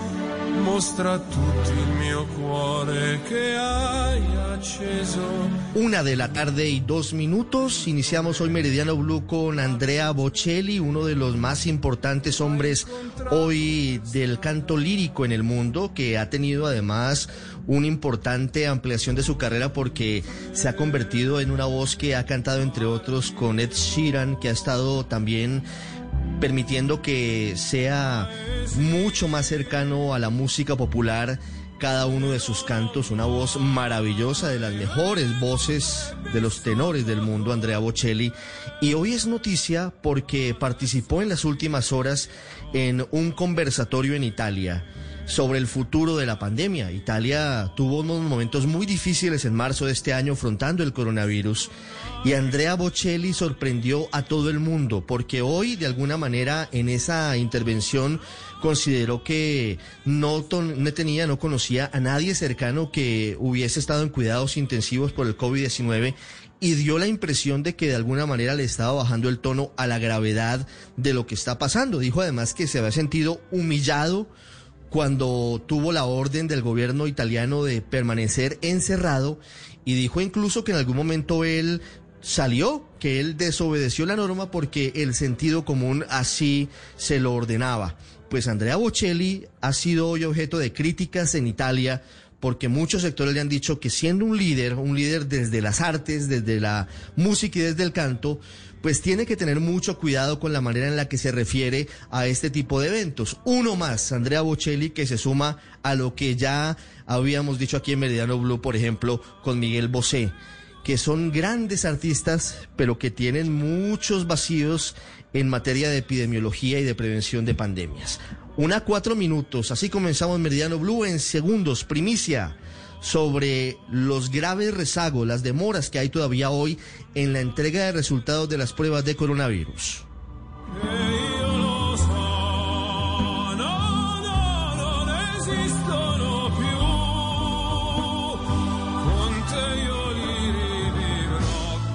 Estás escuchando Blue Radio. Llegó el momento de consentir a los que más amas con una deliciosa comida. Recuerda lavar las frutas y verduras antes de prepararlas. Es tiempo de cuidarnos y querernos. Banco Popular, siempre se puede.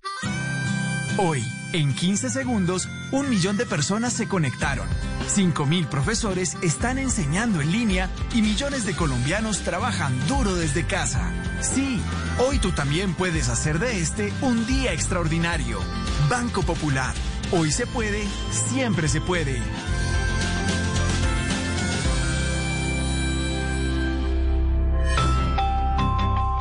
Somos Grupo Aval, vigilado Superintendencia Financiera de Colombia.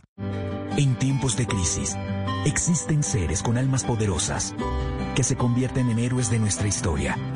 En Organización Solarte, queremos dar gracias a cada uno de nuestros colaboradores por superar sus miedos, arriesgándolo todo para entregar cada día no solo alimentos de primera necesidad a toda Colombia, sino también la esperanza de que todo va a estar bien.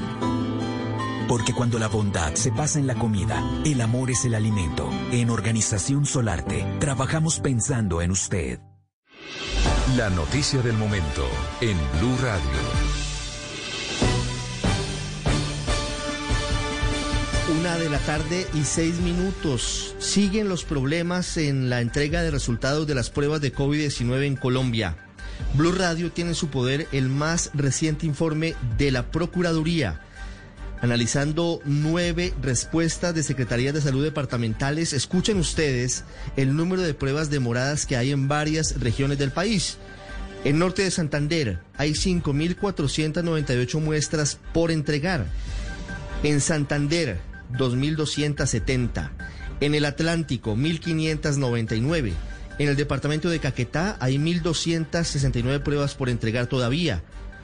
En Amazonas, 276. En el Huila, atención al Huila, 517. En Guaviare hay 13 pruebas por entregar y en Bichada hay 57. El total de esas nueve secretarías en demoras de pruebas de coronavirus que están retrasadas hoy para entrega de resultados son en total 11.499.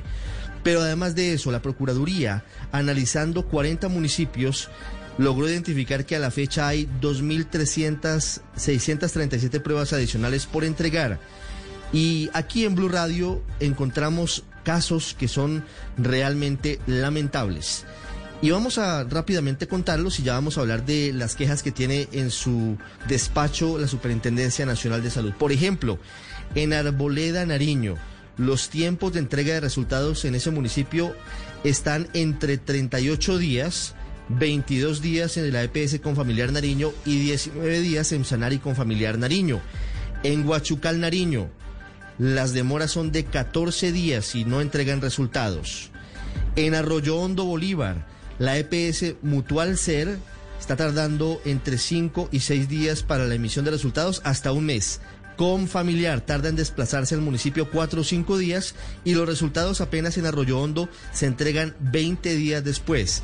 También en San Pablo, sur de Bolívar, la S Hospital Local hasta ahora no ha contratado con ninguna EPS a pesar de la obligación que tiene con sus afiliados y no hay autorizaciones, no hay incapacidades médicas de pacientes positivos para COVID-19 y no hay búsquedas activas. En Albán Nariño hay 33 muestras sin resultado con demoras de entre 11 y 13 días. En Cumbal Nariño hay muestras pendientes en total 26 con demoras de entre 20 y 34 días. Increíble, más de un mes. En el Tambo Nariño, 55 muestras pendientes de hasta 24 días de retraso en EPS como Sanitas, Sanar y Magisterio con demoras de entre 14 y 16 días estas últimas. En Funes Nariño, 18 muestras a la espera de resultados. En la Unión Nariño, Muestras enviadas el primero de junio y resultados el 29 de junio. 28 días de demora de la EPS en sanar en un caso. En Sabana Grande Atlántico, la EPS Mutual Ser el 4 de julio tomó 400 muestras, de las cuales a la fecha han entregado 367 y hay 16 resultados por entregar. Y también hay demoras en Uciacurí Atlántico, en Coveña Sucre, en Tulu Sucre y en Tolú y en Tiquicio en el departamento de Bolívar un panorama muy grave que revelamos aquí en Blue Radio de demoras en la entrega de resultados de pruebas de COVID-19, sobre lo cual todavía IPS y EPS deben una explicación a los pacientes y a los colombianos. Camila. Buenas tardes. Lo más grave es que esa revelación que usted acaba de hacer, pues dejan entredicho las cifras que estamos conociendo todos los días por parte del Instituto Nacional de Salud, porque entonces no hay una certeza de cuál es el retraso que se tiene en Colombia. Mientras tanto, más de 300 mil quejas ha recibido la Superintendencia de Salud por fallas en la atención de las EPS en esta época de pandemia. Buena parte de esas quejas son por los pacientes COVID-19. Kenneth Torres, ¿qué dice la Lo que si no fuera trágico sería cómico, que recordará la representante Juanita Gobertus en un debate de la eh, alcaldesa de Bogotá con un grupo de congresistas, un hacker les metió un video porno. Si eso es posible, imagínense si no será posible adulterar los resultados de la elección de magistrados de la Corte Constitucional o del Procurador en una red social que se sabe que es insegura. No hay escrutinio. Yo estoy pidiendo que haya presencialidad, que los senadores cumplan con su deber y que no se escuden en la pandemia. Y el que tenga miedo, pues que lo diga y que renuncie y que otro que tenga capacidad para asumir su deber cumpla con el deber constitucional. Pues ese es el debate precisamente que se está dando hoy en el Congreso de la República. Sesiones virtuales o no, los proyectos de ley que se radicaron para reformar la ley quinta es lo que se está discutiendo entre los congresistas. Y hoy queríamos invitar a un congresista de Cámara de Representantes, la representante Juanita Gobertus, y a un senador, al senador eh, Roy Barreras. A los dos, a la representante Gobertus y al senador Barreras, mil gracias por haber aceptado esta invitación, por tener esta charla con eh, los oyentes y con nosotros y por habernos aclarado un poco las que se están dando hoy en el Congreso de la República. Es la una de la tarde, un minuto, y ya nos pasamos unos eh, segunditos, pero les damos las gracias a ustedes por haber estado aquí con nosotros conectados en Mañanas Blue. Ya llegan nuestros compañeros de Meridiano Blue con las noticias de Colombia y el mundo, y nosotros nos escuchamos mañana a las diez y media de la mañana.